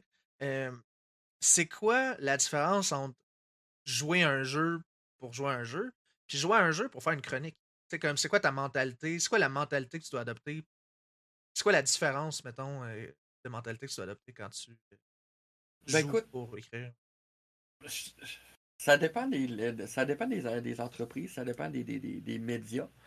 Moi, de mon côté, que ce soit jouer un jeu pour le plaisir ou jouer un jeu pour faire la chronique, je veux que ça soit exactement pareil. À la seule différence que quand tu joues un jeu pour faire une chronique, il faut que tu prennes des notes de temps en temps. Exemple, euh, ah, euh, les décors sont beaux, euh, la musique est bonne, euh, quel combat, les styles de combat sont plaisants, pour pouvoir préparer après ça à faire l'article qui va être mis après ça sur le site internet. Je veux, moi de mon côté, c'est ma vision de voir les choses, puis je veux que ce soit la même chose du côté de mes chroniqueurs. Je veux pas que la personne soit bon, là, faut que je teste le jeu, faut que je l'aie remis pour dans trois jours, puis là, il s'assit, puis il joue, puis qu'il ait la face d'airbite tout le long à jouer son jeu. Non. Je veux que tu aies du fun, je veux que tu t'amuses. La seule chose que je veux pas, c'est que tu t'emmerdes ou que ça t'écœure de le jouer. S'il y a de quoi, dis-moi-le. Ou si, exemple, tu dis, ah, finalement, le jeu, il est vraiment mauvais, mais je sais pas quoi faire, ben écoute, là, je vais te dire, bon, mais gars, essaie quand même de relever deux, trois points positifs. Y a-tu de quoi qui est pas pire? La trame sonore, le gameplay, euh, les personnages, sont-tu drôles? Sont-ils attachants? Je, je vais essayer de faire revirer de bord la tendance pour que la personne puisse reprendre du fun à jouer à son jeu. Puis, euh, c'est vraiment, le- en général, je dirais, de mon côté, la façon que je veux pour ma gang, c'est ça. C'est je veux pas qu'il y ait de différence entre je joue pour le fun puis je joue pour faire ma chronique, à différence de prendre des notes de plus. Je comprends. C'est quoi, c'est une bonne mentalité, je trouve quand même. C'est vraiment l'expérience de joueur au final, c'est pas l'expérience de. C'est ça. ce que tu vas décrire, c'est l'expérience de joueur. Exact. Je veux pas que ce soit, exemple, euh, sais, souvent, on, entend parler de, chroniqueurs qui font euh, autant dans le jeu vidéo que dans le cinéma ou peu importe. Ben, on sait bien, il, a fait la chronique, mais il connaît pas ça. Moi, ce que je veux, c'est des gamers à la base. Donc, des gens qui aiment jouer à des jeux vidéo à la base. Puis, je veux pas quelqu'un qui va avoir un français écrit parfait, qui va qui pourrait me pondre une thèse sur la bombe atomique ou sur, le, sur, toutes sortes d'énergie de, renouvelable. Non, je veux quelqu'un qui va aimer ce qu'il fait. Si tu aimes écrire, c'est une chose. Si tu n'aimes pas jouer à des jeux vidéo, ça risque de mal aller si tu veux faire des tests de jeu. Mais si tu aimes faire des tests de jeux vidéo puis que ton français il est mauvais, c'est pas grave. Rendu là, on va s'arranger. J'ai une équipe d'édition qui s'occupe de ça. Fait que moi, je vais aller chercher vraiment des passionnés à la base puis pour le reste, après ça, ben, je vais donner des conseils pour essayer d'améliorer peut-être certaines tournures de phrases en français, ou pour améliorer, euh, je vais faire un petit peu mon prof de français pour aider la personne sans l'écœurer. Mais pour le reste, c'est je veux à la base des personnes qui aiment ce qu'ils font, qui sont passionnées par le jeu vidéo, par les matériels techno, de parler de, de, films, de cinéma, de, de séries télé, d'animés, des choses comme ça. Je vais aller chercher des gens qui sont passionnés, je vais les ramener dans mon équipe puis après ça, moi, puis euh, Daphné, puis moi, ben, on va s'occuper de, de, de, peaufiner le texte, puis de mettre ça en ligne. C'est ça, dans le fond, tu veux que ça soit quelque chose de vrai puis d'authentique. On veut que ça vienne, que ça vienne du cœur. C'est ça. Je veux que ça vienne euh, du cœur, je veux pas que ça vienne de la tête. C'est bon, ça. C'est une J'aime ça. puis euh, justement, tu parles de. Ben, tu viens de parler d'édition là, avec Daphné. J'ai compris. Oui. ben, un peu dans, dans, dans cet ordre d'idée-là, c'est quoi les étapes typiques dans la réaction dans la rédaction pardon d'une chronique? Bien écoute, je te dirais que à la base, c'est bon, bien entendu, la toute base, c'est de jouer le jeu le plus possible. Prendre des notes sur un papier, calepin, cellulaire, peu importe, ou vocal, pour dire, exemple, bon, ok, je joue tel jeu, c'est. Euh, comment je pourrais dire? C'est le, visuel est beau, la musique est belle, euh, les contrôles de jeu se gèrent bien. L'histoire est intéressante. les émotions des personnages. Tu sais, quand la fille a pleure, ben, tu vois vraiment que la face est crispée, puis les émotions sont là. C'est pas juste comme dans les vieux jeux des années. Euh, début des années 2000, c'est comme dans la vraie vie, puis finalement, tu vois un agré dans Polygone. Là. tu sais, c'est on va chercher vraiment tout l'essence complet qui est dans le jeu pour en prendre des notes. Puis après ça, ben là, je demande à la personne, bon, ben ok, ce que je veux à la base, c'est que tu me parles un peu de... Euh, premier paragraphe, c'est c'est quel studio qui développe le jeu, c'est qui qui fait l'édition du jeu, c'est quoi le nom du jeu, puis c'est quoi le style de jeu à la base? Après ça, ben nous, on met une bande-annonce, euh, le, trailer, comme on dit, qui, qui, qui vient avec, euh, les, avec les différents jeux. Après ça, ben, on, va parler de l'histoire du jeu, c'est quoi en tant que tel. Après ça, ben là, on va aller du côté un petit peu plus technique. Bon, le niveau du gameplay, c'est telle chose. Le jeu, par exemple, c'est un, action RPG ou c'est un platformer 3D où on a des puzzles à l'intérieur, où euh, on a euh, beaucoup de, de, de, scènes cinématographiques qui sont intégrées aussi ou ça. Fait que là, on va y aller plus avec cet aspect technique-là. Après ça, ben là, on va parler de qualité graphique, euh, la bande sonore. Euh, des fois même, on va mentionner c'est qui le, le, qui s'occupe euh, au niveau de la direction artistique complète du jeu. On va venir apporter ça à, l'intérieur. Après ça, ben, on va parler des contrôles. bon, ben, les contrôles, ça va bien. Puis après ça, ben non, il va vraiment avec un ou deux petits courts chapitres qui dit vraiment plus qu'est-ce qu'on a aimé, qu'est-ce qu'on a moins aimé par rapport au jeu. Puis on met la conclusion finale avec les informations comme le nom du jeu, la date de sortie, encore une fois l'éditeur, euh, le développeur, euh, sur quelle plateforme que le jeu est disponible, le prix du jeu. Puis après ça, ben là, on va mettre notre note euh, qu'on donne au jeu par rapport à ça. Puis comme j'expliquais tout à tout à l'heure, ben nous, de notre côté, on y va pas vraiment avec la technicalité, donc on y va avec les graphismes, la trame sonore, l'histoire, le gameplay, puis la durée de jeu. Parce que c'est niaiseux, il y a beaucoup de monde qui nous disent des fois, mais pourquoi la durée de jeu? Tu sais, un jeu qui dure 3 heures, euh, ben c'est ça, ça dépend des jeux. Tu sais, si Hmm. tu prends les Resident Evil, c'est plate à dire, mais tu payes 80$ pour un jeu qui dure 3 heures. Mais tu sais, c'est parce que bon, les gens disent ouais, mais tu sais, c'est de la rejouabilité. Oui, je suis d'accord. Mais c'est pas tout le monde qui va jouer le jeu 20 fois jusqu'à avoir la- la- la- le ending en S. Fait que souvent, la, personne va jouer le jeu, puis va avoir payé 80$, va l'avoir joué 3 heures, puis hein, j'ai déjà fini. Fait que pour moi, je trouve que c'est important quand même de mettre la durée puis de dire ben écoute, c'est un RPG, la durée est 20 heures. Normalement, un RPG, dans mon cœur à moi, c'est 40 heures et plus. Fait que ça se peut que la note de la durée soit de 7 ou 8 sur 10. Si le jeu dure 150 heures, ben là, c'est ça, comme exemple, Persona 5 Royal, c'est sûr que la durée du jeu va être à côté sur le 10, parce que oui, il y a du contenu, il est long, mais c'est parce que le 150 heures, t'as du contenu à l'intérieur. C'est pas juste que tu marches sur la carte pendant 3 heures avant de voir un, un ennemi ou un PNJ pour pouvoir continuer ton jeu. Fait que euh, souvent les open world, on va dire le jeu dure 80 heures. Oui, mais euh, tu passes quand même euh, un 20, 30, 40 heures à essayer de savoir où il faut que tu t'en ailles. Fait que tu on y va vraiment de, de- de cette façon-là. Moi, tu vois, c'était ma grosse critique de Red Dead Redemption 2. Là. Tu sais, quand j'ai fini le jeu, je me suis rendu compte que j'avais passé comme 60% de mon temps sur mon cheval. ça me faisait capoter. Ben, Ben, vois-tu, Red Dead Redemption 2, je l'ai même pas fini. J'ai jou- j'ai joué 8 heures, puis je l'ai vendu. Parce que j'étais. J'ai passé la, la- la séquence où tu descends de la montagne en plein hiver. Wow, c'est tout beau, c'est si, c'est ça. Bon, je, je vais tester. Ah, retourne sur le jeu. Ok, fini de descendre de la montagne. Ah, c'est beau, c'est si, c'est ça. Ah, j'ai un autre jeu à tester. Là, finalement, je reviens. Euh, faut que je fasse quoi, donc? Bon, je vais aller Ouais. jouer une game de dés avec le gars sur le bord de la table. Ah, je suis perdu, j'ai un autre jeu à aller jouer. là. Faut que je fasse quoi, là? Fait qu'en 8 heures, la seule affaire que j'ai faite, c'est que je me suis rendu dans un village, je me suis fait tuer par un gars, je suis réapparu, je sais plus pourquoi faut que j'aille dans le village, fuck off, je l'ai vendu. C'est ça, parce qu'un jeu qui dure 150 heures, il faut que ce soit 150 heures de fun, tu sais. Ben Ça- oui, puis il faut que tu sois capable de, de retourner dedans. là. Ouais. Question euh, par rapport justement aux étapes de, de, de, de- rédaction, comme tu expliquais. J'en comprends que vous ne finissez pas toujours les jeux avant de sortir de la critique. C'est quoi Non, pour c'est quoi pour vous un pourcentage de complétion tolérable pour avoir comme assez de content puis savoir de quoi vous parlez pour chroniquer euh, chro- ça se dit même pas pour faire la chronique sur le jeu? Euh, très bonne question. Écoute, c'est ça, c'est difficile à, à- quantifier parce que pas tous les jeux qui ont la même durée de vie. Tu sais, c'est- niaiseux. Si t'arrives avec un jeu justement qui a 3 heures de, durée de vie, puis que je dis à mon chroniqueur, hey, je veux au moins que tu joues pendant 10 heures. Ben, après 3 heures, je peux pas rien faire de plus. Mais tu sais, c'est sûr que tu sais, si tu arrives sur des jeux que. euh, comment je pourrais dire si le jeu, on sait qu'il est court, ben là, je vais demander à la gang, écoute, si t'es capable de le jouer au complet, joue-le au complet, puis fais-moi le test après.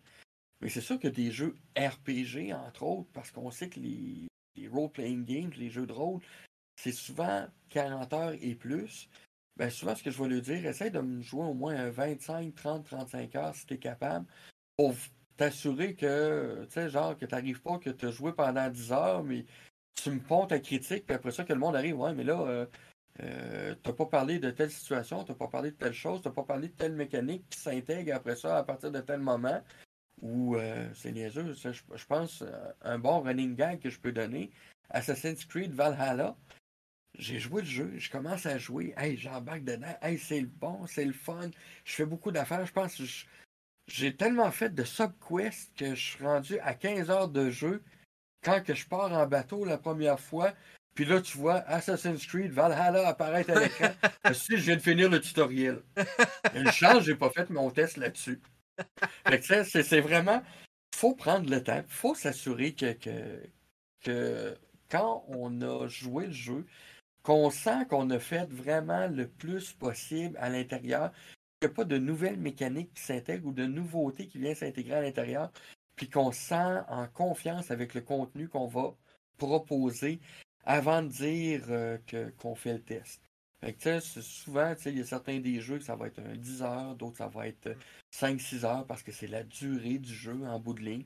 Souvent, les plateformeurs durent ça à peu près 8-10 heures. Fait que c'est- on a passé au travers avant. Euh, jeu de lutte euh, WWE euh, 2K23, on l'a reçu comme cinq jours avant la date d'embargo. Mais en dedans de cinq jours, je sais que je l'ai donné à Gabriel parce que c'est un gros maniaque de lutte.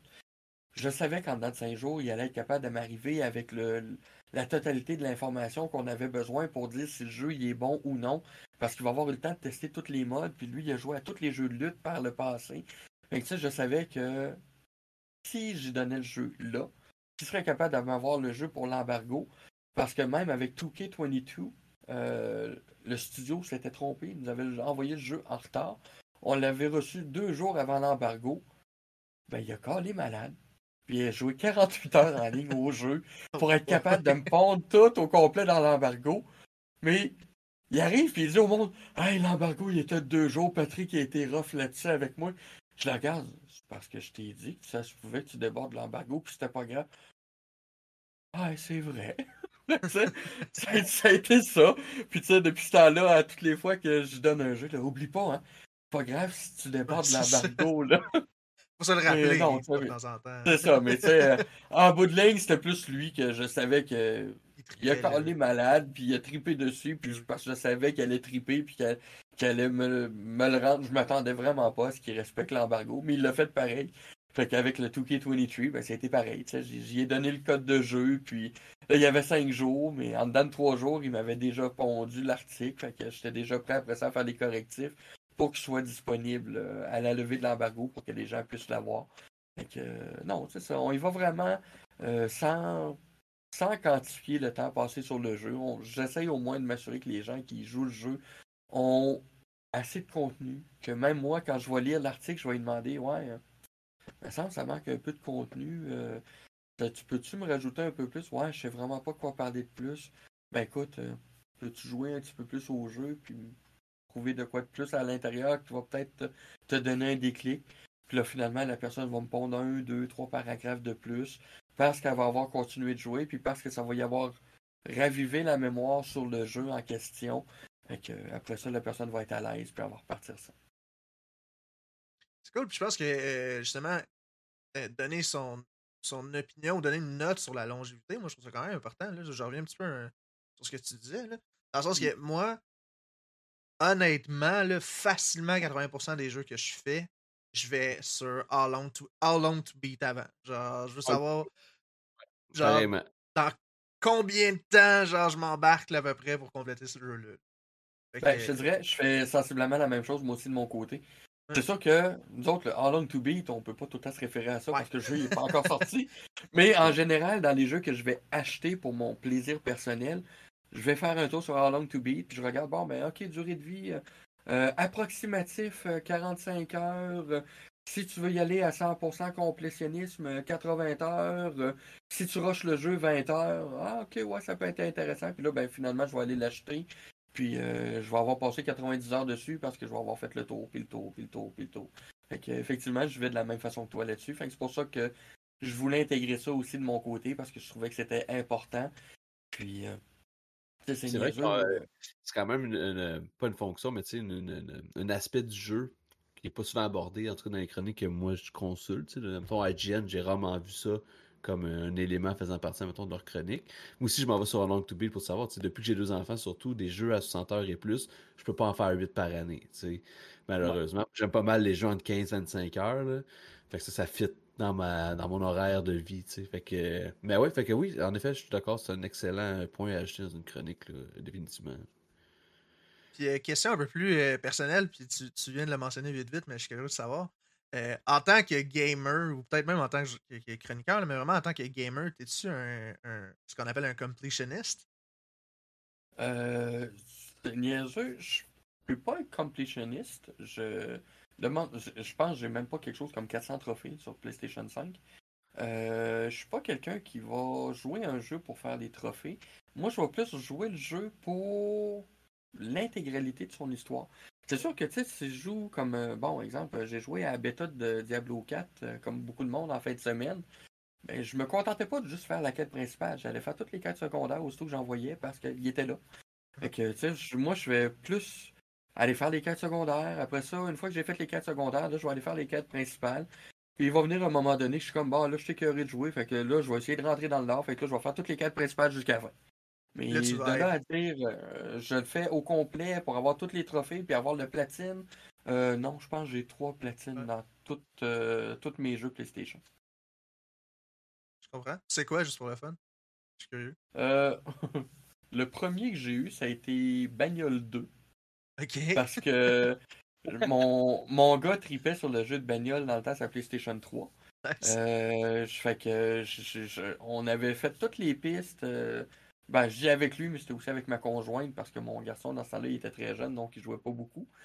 Euh, fait que genre, tout débloqué avec ma conjointe, puis on a été euh, vraiment tout, tout faire les, les, les- tout déverrouiller les véhicules, les pistes au complet, tout ce qui était disponible, jusqu'à obtenir le platine. Fait que ouais.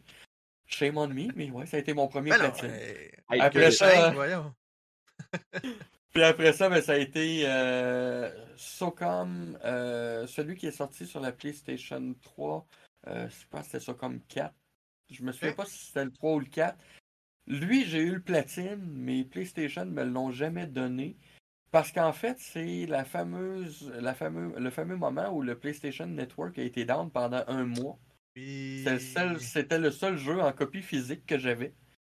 Fait que euh, tant qu'à avoir rien à faire, ben j'ai rincé le jeu jusqu'à obtenir tout au complet. Mais quand le service est revenu, même si j'ai mis le jeu dans le- la, la console, ça n'a pas déverrouillé tous les trophées. Fait que euh, c'est un platine invisible. Que j'ai. Il aurait fallu que tu le Non, mais- repasses, dans le fond, pour que ce soit. Ouais, c'est ça. Il aurait fallu que je supprime ma partie puis je la fasse au complet, mais finalement, le jeu était tellement poche que je l'ai jeté au après. Mais bon, c'était ça. J'étais un maniaque de SOCOM dans le temps sur la PlayStation 2, mais C'est bon. euh, le SOCOM 3, euh, après, euh, c'était SOCOM 4. Mais après le 4 et les, autres qui ont sorti, ça n'était pas très bon, donc euh, euh, j'ai comme vite décroché de la série. Cool. Parfait. Ben là, Urgent, je vois que dans notre document, tu as une question que tu veux poser. Tu veux-tu la poser? Non, non, Sinon, je vais- Vas-y, vas-y. Ok. Moi, je voulais savoir, dans les jeux que tu testes, ben, tu sais, Oui. globalement, de jeux vidéo, y a-tu une mécanique, y a-tu un, un système, y a-tu un concept que tu détestes voir dans les jeux vidéo? Il y en a un seul qui vraiment me répugne au plus haut point. Ben, en fait, un. Il y en a deux, mais qu'on peut mettre dans le même. Ok.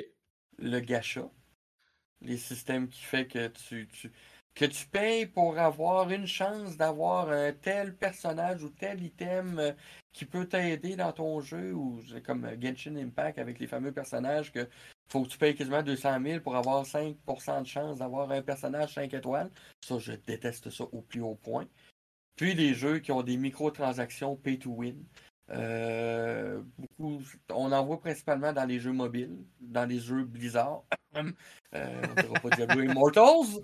Euh, dans les jeux d'Electronic Arts, entre autres dans le temps avec euh, Battlefront 2 quand que Darth Vader était disponible à 100$. Gang Ouais, de cave. Mais Oh bon, my excusez, je m'emporte de même, mais oui, c'est ça. C'est vraiment les deux systèmes que je déteste le plus. Qui mettent des microtransactions dans des jeux, j'ai aucun problème avec ça. Fortnite, c'est cave, j'en suis un pigeon, j'en ai déjà acheté des trucs sur Fortnite. Là, euh, v'là pas longtemps, il y avait euh, euh, le personnage, euh, il y avait Horizon Zero Dawn, moi aussi, ça, ça j'ai- oublié son nom. Oui, Aloy, merci. Hey, J'avais oublié son nom. Qui était disponible en bundle dans le jeu avec. euh, elle avait son propre glider, puis Hmm. je regarde, hey, il est en spécial, il est en spécial à 2000 V-Bucks. J'avais quelque chose comme 3450 V-Bucks dans mon compte. Ça fait, je vais le prendre. Je sais, je suis capable, c'est juste un skin. Mais je l'ai pris. Ça- m'aide pas à être mieux dans le jeu. Je suis encore pourri. Mais j'étais content de l'acheter. Mais demande-moi pas de prendre euh, un jeu que tu as des microtransactions qui va te donner quelque chose qui va améliorer ton personnage euh, ou qui va te donner un meilleur personnage pour pouvoir torcher les autres en PVP ou peu importe, ou qui va te faciliter ton jeu en PVE. Je déteste ce concept-là. Je ne comprends pas pourquoi les studios se borgnent à offrir ça. Je sais que parce que pour eux autres, c'est rentabilisable, puis ça, ça leur permet de faire de l'argent sur le jeu, mais je trouve ça tellement innocent de prendre les gamers pour des portefeuilles ambulants, euh, puis de- de- d'aller se faciliter. Dans le temps, on avait le Konami Code, fallait que tu saches comment ça marche pour pouvoir l'avoir, pour avoir tes 30 vies à contrat. Aujourd'hui, ben, il faudrait que tu achètes. oh non, t'es mort, euh, achète vite un, pack à 6,49 pour avoir 30 vies de plus. Calvaire, on peut-tu? Non, s'il vous plaît? Parce que c'est vrai qu'il y a une grosse différence entre acheter un skin qui sert à rien, mais que c'est un peu. Tu sais, un, une petite, petite gâterie. Euh, esthétique seulement, tu sais, puis d'avoir quelque chose qui est un pay to win. je me rappelle, tu as nommé Battlefront 2 quand ça s'est sorti. C'est le même concept de loot box aussi. Tu sais, payer pour un box que tu sais pas ce qu'il y a dedans, c'est dégueulasse comparativement à payer pour un skin, puis parce que tu vas avoir ce skin-là, tu sais. C'est ça. Battlefront, je me rappelle, ça, il y avait eu des grosses ouais, C'est un jeu que j'attendais, là. Mais euh, ouais. Ouais, je suis d'accord. Entre autres, il y a prof qui en parle, Valorant. C'est plate à dire, c'est un excellent jeu, mais il en fait partie aussi avec son, son système de lootbox. C'est. c'est pas. C'est. c'est Valorant, il pas non, euh, non, pas des lootbox. Overwatch des... avant. Ben, Overwatch, c'est lootbox, mais Valorant ont, des skins aussi. Euh, pas des skins, mais des. Euh, y a, y a, au début du jeu, il fallait que tu payes si tu voulais avoir certains opérateurs de plus. Ouais, ben en fait, ça, tu payes si tu fais les contrats, dans le fond, euh, parce que tu peux les gagner en jouant au jeu. Oui. Mais tu peux quand même les payer pour les avoir tout de suite. Oui, ouais, absolument. Ouais, ouais. Mais là, ce qui est cool, parce que moi, je suis quand même un pas pire joueur de Valorant, là. Ce qui est cool, puis C'est une trigger, c'est pour ça. non, non, non, mais tu sais, moi, j'achète des skins Valorant, c'est cave, je sais, mais que je suis même, que je suis bébé, ça me fait plaisir, j'aime ça. Ah oui, c'est le fun des skins. Même moi, à Valorant, j'en avais pris des skins. J'avais pas payé pour déverrouiller les, les, les, les, euh, les personnages, mais j'avais quand même acheté certains skins à l'origine parce que je trouvais ça cool. Ah, des fois, j'arrivais, puis, euh, ah, euh, avec Amazon Prime Gaming, hein, t'as des skins gratuits, des affaires de même, fait que clic, clic, clic. Mais si vous le savez pas, puis si vous avez, vous êtes euh, euh, Game Pass Ultimate, si vous euh, connectez votre compte avec Valorant, vous avez accès à tous les opérateurs. Les, Ça, c'est quand même vraiment cool. Et ce segment n'est pas sponsor par Xbox ni Microsoft. non, absolument pas. Par contre, ça me tente. Mais non. Mais non, c'est ça. Valo, c'est vraiment un système de skins. Par contre, puis ils font des très beaux skins. Riot, quand même. Oui. Puis à l'inverse, admettons, pour faire suite à ça, c'est qu'est-ce que tu souhaiterais pour l'industrie du jeu vidéo dans les années, dans, dans, les années ou les mois qui s'en viennent? Qu'est-ce que tu voudrais qu'il arrive dans l'industrie pour le meilleur? Hmm. Écoute, euh, il y a deux choses. La première des choses, c'est de retirer le concept des NFT.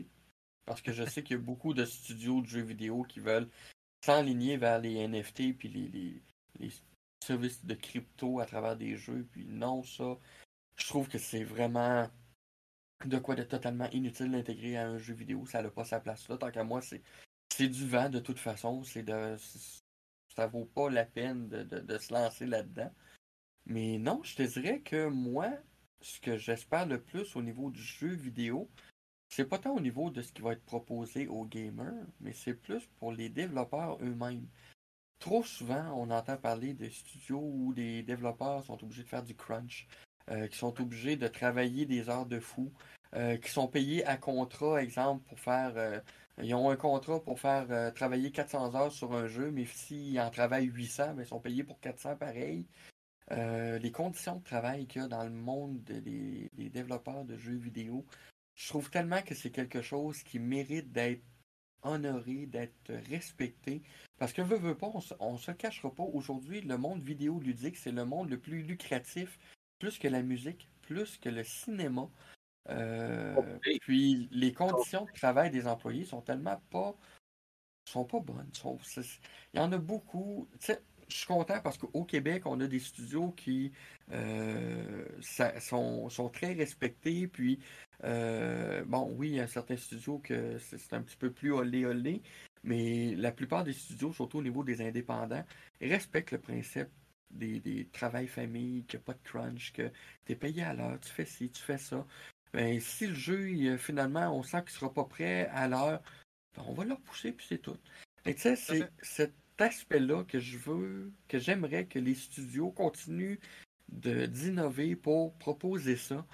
Je sais que les studios souvent vont arriver et ils vont dire Hey, on, notre jeu va sortir telle date. Euh, euh, bon exemple, tel jeu va sortir le 18 juin prochain.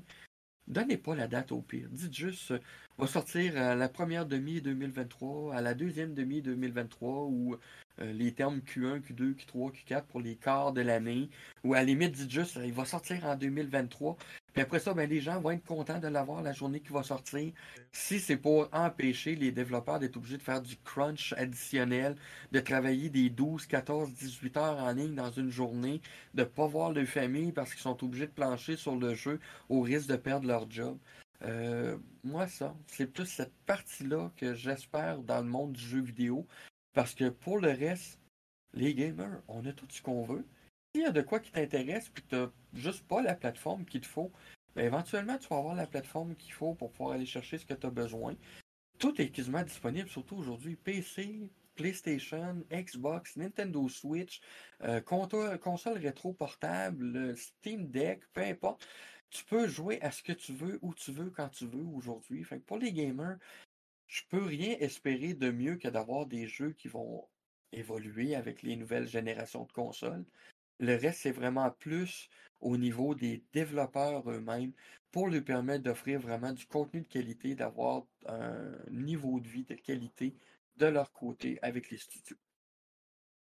Bien dit, Amen. Exactement, je suis très d'accord avec ça. Puis honnêtement, euh, effectivement, euh, les conditions euh, de travail dans le jeu vidéo sont pas tout le temps optimales. Tu l'as mentionné, je pense que les compagnies, il y en a plusieurs quand même qui tendent à s'éloigner de ça. Je pense notamment, justement, on a reçu Fika à notre dernier épisode, Fika Productions. Ils ont fait Ship of Fools, puis eux. Tellement un bon jeu. C'est un excellent. un excellent jeu, ça, on le répétera jamais assez, assez souvent. Puis non seulement c'est un excellent jeu, c'est un, une, compagnie très, très cool, justement, très, très. qui veulent à tout prix éviter le crunch. Ce qui disait, le mot Fika, euh, là, je fais une parenthèse, mais le mot Fika vient justement de l'heure du café, quelque chose du genre. L'action de prendre une pause, euh, euh, je pense que c'était en Suisse ou en Suède, là, je me souviens plus exactement. Puis de le faire avec quelqu'un, c'était vraiment. Comment? Peu importe dans la journée, le fait de prendre une pause, dans la journée, ça peut être d'arrêter pour jaser, ça peut être un café, comme ça peut être d'aller prendre une marche, mais c'est important pour la, la santé mentale des, des, employés. Puis, voilà. Exact. Mais oui, très belle philosophie. je, trouve ça, je trouve ça le fun d'entendre des, des, studios comme ça qui, qui s'éloignent justement de cette euh, culture de crunch puis qui mettent l'humain devant. Euh, avant oui, mettre l'humain en avant-plan, puis honnêtement, là-dessus, Antoine, euh, chapeau. Là, lui puis l'équipe, là, c'est du monde tellement terre à terre en plus. Tes, abordes, là, comme il était allé au salon du jeu puis tu jouais l'année dernière quand je, je faisais des, les, ma section au niveau des jeux vidéo. Puis, tu sais, prendre le temps d'aller jaser avec eux autres, prendre un café. Hey, salut, comment ça va? Avez-vous hâte que votre jeu sorte? Puis, tu sais, parle, parle, genre, genre. C'est du monde humain. C'est ça qu'on veut avec tous les studios aujourd'hui. Exact. On veut que ça soit ça sur les gros studios AAA, les, les plus euh, connus de ce monde. Là. Faudrait qu'ils prennent exemple, justement, sur les petits studios indépendants qu'on aime. euh, justement, tu as parlé, euh, c'est drôle parce qu'on parle de FICA, tu as parlé de, Antoine. Euh, je, vais me servir de ça pour faire mon segway. Euh, tu l'as mentionné un peu, mais je voudrais savoir plus en détail euh, le contact avec les développeurs. comment ça se fait avec les, compagnies? Comment ça se fait ou comment tu fais spécifiquement? Je te dirais que 90% de mes journées consistent à envoyer des courriels. plus souvent, c'est niaiseux, c'est pas le développeur directement qu'on mais c'est plus les agences de relations de presse, justement, qui s'occupent de ces développeurs-là. Même, c'est niaiseux, mais même les studios de Québec à Québec euh, ou même Montréal, j'ai de la difficulté des fois à les approcher, pour exemple, pouvoir tester deux jeux ou euh, les avoir en entrevue. Parce que souvent, c'est ben écoute, euh, c'est pas qu'on veut pas, mais il faut vraiment que tu passes par l'agence, puis l'agence va coordonner ça. Puis fait que c'est souvent c'est envoyer des courriels, faire des relances, faire une relance à la relance, une relance, la relance, la relance, la relance. finalement, oups, ça fait une semaine, je ai pas écrit, je vais la relancer, puis ah, tiens, tout d'un coup, j'ai un retour c'est souvent cette façon-là qu'on fonctionne. Puis de fil en aiguille, ben, c'est une fois qu'on commence à avoir des premiers contacts avec ces agences-là, ben là, ben, moi je les écris. Euh, il y a certains médias qui le font pas, mais moi je trouve ça important. Une fois que la, critique est en ligne, je le renvoie. Je dis, écoute, on a, eu, on a fait notre test de jeu, là l'article va être publié aussi dans les journaux de Métro Média. Euh, aussi, ça va être en ligne, je vais te, je vais te faire signe que je leur envoie le lien directement aussi pour pas qu'eux soient obligés de chercher l'information. moi, je les envoie. Puis à partir de là, ben, souvent aussi, je vais lui donner, je regarde les quotes qu'il y a eu à travers les citations que le, soit moi ou mes autres chroniqueurs vont avoir fait à l'intérieur de l'article. Puis, entre autres, récemment, j'ai Jacques qui avait fait le test de Atelier Ryza 3. Puis, il a laissé dans sa conclusion que c'est définitivement le meilleur jeu de la franchise Atelier qu'il a joué à ce jour. Ben, j'ai pris cette quote-là. Je l'ai mmh. écrit en français et en anglais à l'agence. Je lui ai envoyé avec le lien de l'article. Voilà, l'article est en ligne. Puis, si ça peut vous intéresser, voilà un des points marquants de, de mon chroniqueur. 15 minutes après, je recevais un courriel de Koei Tecmo directement. Ils on a reçu l'information. Euh, euh, on a reçu la quote aussi également de ton chroniqueur. Euh, un énorme merci. Merci pour l'article. C'est énormément apprécié. Puis eux autres, après ça, l'ont relayé sur les réseaux sociaux. Et tu sais, rendu là, moi, c'est la job est faite. C'est notre façon de le, de le voir. Puis c'est notre façon d'intervenir vraiment avec les agences. C'est de cette façon-là. C'est par courriel. Euh, c'est même des fois arrivé que ça a été par téléphone ou par, euh, par SMS parce que j'avais le, numéro de téléphone de la personne aussi. Puis, écoute, euh, on, cherche l'information, on voulait avoir tel jeu, on n'a pas eu de retour, tu peux-tu m'aider? Là, ben là, la personne, ah, ben écoute, c'est pas moi qui s'en occupe, mais je vais te mettre en référence avec la bonne personne. Puis, de fil en aiguille, après ça, la personne me rejoignait, puis on y va de cette façon-là. Et quand tu parles d'agence, juste pour être bien sûr de comprendre, est-ce que c'est des agences de de, de, marketing ou c'est euh, les éditeurs? J'imagine que c'est les éditeurs la plupart du temps. Euh, il y a les deux. Il y a, des fois, c'est le développeur, des fois, c'est l'éditeur, mais il y a aussi des agences de marketing. Euh, parce qu'entre autres, c'est niaiseux, il y a une agence qui a une très grande renommée à Los Angeles. seul problème, c'est que, bon, ça j'en ai déjà parlé ouvertement, mais cette agence-là n'aime pas les, les francophones. Donc, euh, c'est rare qu'on reçoit des trucs de cette agence-là parce que, ben, en tout cas, je peux pas dire qu'ils n'aiment pas les francophones, mais disons qu'ils négligent volontairement les francophones, peut-être parce qu'ils pensent que notre, euh, notre reach est pas assez élevé au Canada français comparativement à des gens espagnols ou des gens euh, nord-américains et anglais. Mais cette agence-là gère, exemple, entre autres, Square Enix, Capcom, Electronic Arts, va gérer aussi euh, d'autres studios des fois qui sont pas des triple A, mais qui sont plus des double A ou qui sont des indépendants.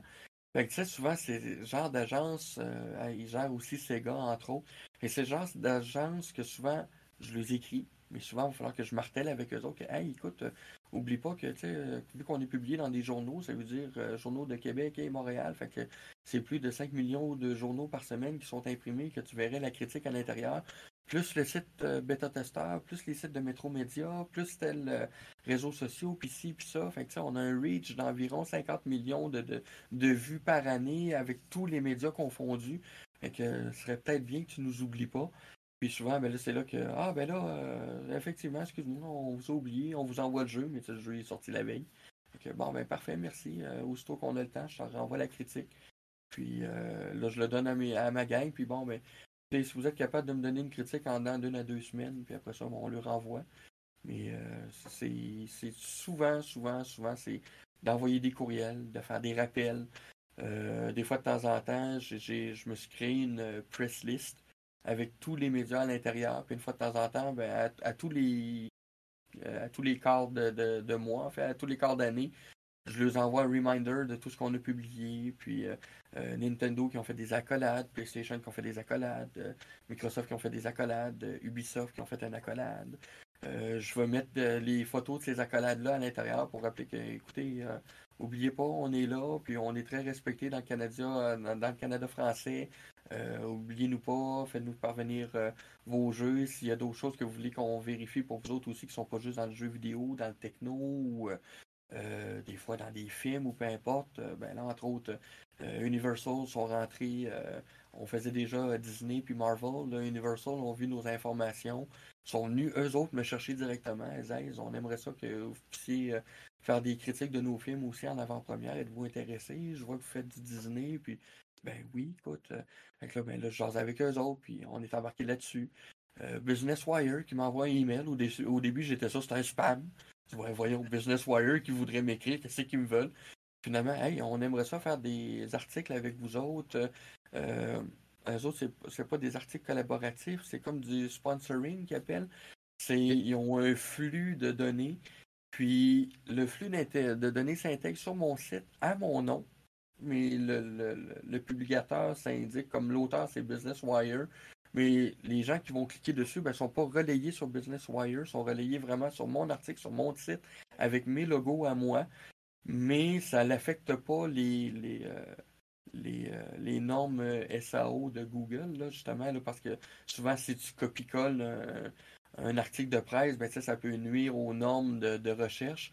Ben, moi, de mon côté, c'est l'inverse. Ça fait fructifier mes recherches parce que c'est un article qui est syndicalisé. Donc, ça, ça, vient me donner des vues de plus. Puis du côté de Business Wire, ben, ils prennent mon logo de ma compagnie, puis ils publient ça partout à large en, Europe aussi en disant Hey, on a, on a un autre euh, média francophone qui, euh, qui publie nos, nos, informations pour les jeux vidéo puis pour les films. Fait que euh, les différents studios, si vous voulez qu'on continue de publier pour vous autres, ben regardez, on a un de plus. Fait que c'est du donnant-donnant là-dessus. Fait que c'est de fil en aiguille, c'est de toujours euh, s'accrocher à des nouvelles personnes, d'écrire à des nouvelles personnes. Il y en a qui quittent, il y en a qui se ramassent qui, vont quitter une agence pour aller dans une autre. Fait que là, la personne, hey, je connais un média au Québec qui est super intéressant.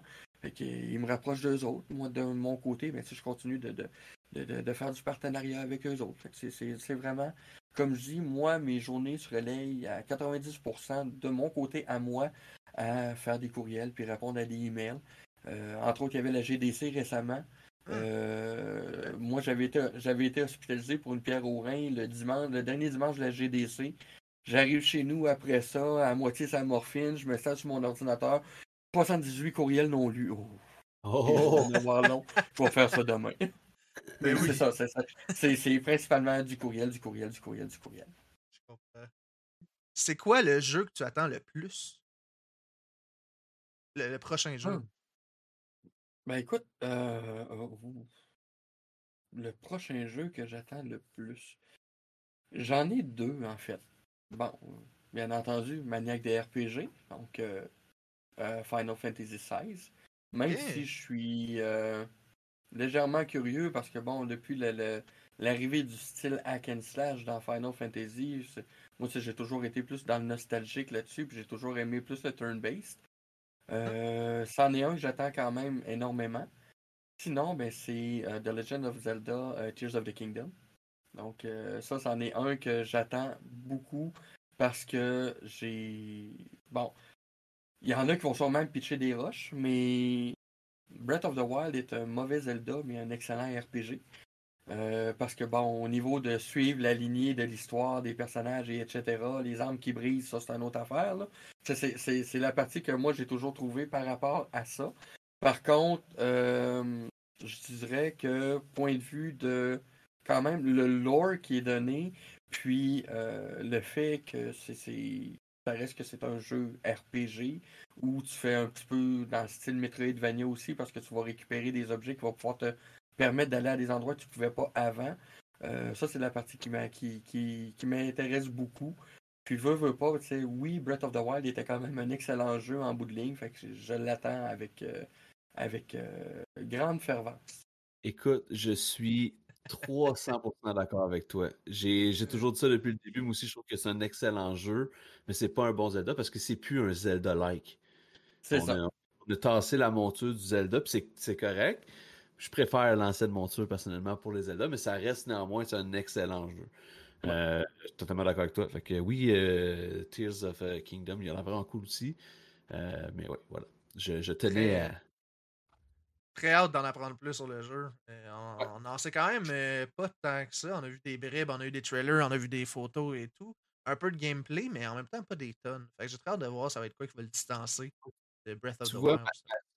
la seule chose que j'aimerais vraiment, de différent de Breath of the Wild, c'est de rehausser euh, les, les, les euh, je vais appeler ça des temples, là, mais les, les, les, euh, les shrines. C'était fun. Les shrines, c'était le fun. Il y en avait comme 300 000, là, mais il y avait juste 4 vrais temples. C'est ça, qu'on est habitué avec Zelda, il y en a tout le temps 8. Faut, faut moi pourquoi ça a toujours été 8. C'est ça, on peut-tu en avoir un peu plus? C'est ça, quand on a 4, c'est pas on peut se fier à la monture de Majora's Mask. Sauf qu'il y avait des petits Euh, pourquoi j'appelle ça des temples? C'est comment qu'on appelle ça? C'est quoi le vrai terme? C'est un.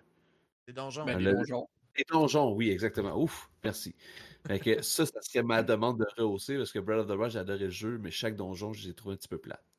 Mais ça, c'est très, très personnel comme. euh, Ça s'en vient bientôt, malgré tout. Euh, ça s'en Oui, vient dans euh, un mois. 12 juin 6 juin? Euh, mai, 12 mai. Ah, c'est ça. Good. Euh, moi, j'avais une question. Là, ça on revient à d'autres choses qu'on a discuté tantôt, plus par rapport à ton horaire. Comment tu gères ça, euh, la conciliation famille, travail? Là, c'est cool parce que tes enfants sont. Tes- je veux dire, ta copine, ta femme, je sais pas si vous êtes mariés, mais tu est impliquée dans le projet aussi. Euh, comment ça se passe? Parce que tu disais tantôt que tu travailles 37,5 heures. Euh, moi, je me, moi, j'ai deux enfants aussi. C'est sûr que j'ai deux jeunes enfants, c'est différent. Mais tu sais, avec le streaming, la job et tout, je trouve déjà que c'est c'est beaucoup de temps. Fait que euh, ma question est comment tu fais? C'est quoi ton secret? Ben, je te dirais, ça a été énormément de la patience. Parce qu'effectivement, tu calcules, ma fille a 17 ans, mon, 15 a 15, euh, mon gars a 15, va avoir 16 en août. Ça fait 16 ans que je fais des critiques.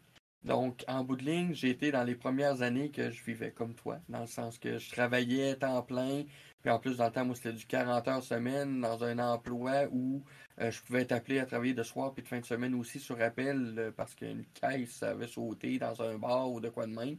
Fait que euh, j'étais très, très, très limité, mais tu sais, dans ce temps-là, je faisais principalement des articles écrits, fait que ça aidait bien. Du temps où j'ai intégré M2 Gaming, ben là, tu sais, je faisais. j'avais mon travail, je faisais mes tests, je faisais les montages vidéo, la les, les corrections des articles de tout le monde, les montages vidéo de tout le monde, sauf de ceux de, de, de Marc. Euh, puis je m'occupais des réseaux sociaux, puis ces affaires-là aussi, fait que c'était énormément demandant, puis chose qui, euh, à longue, honnêtement, m'avait brûlé beaucoup.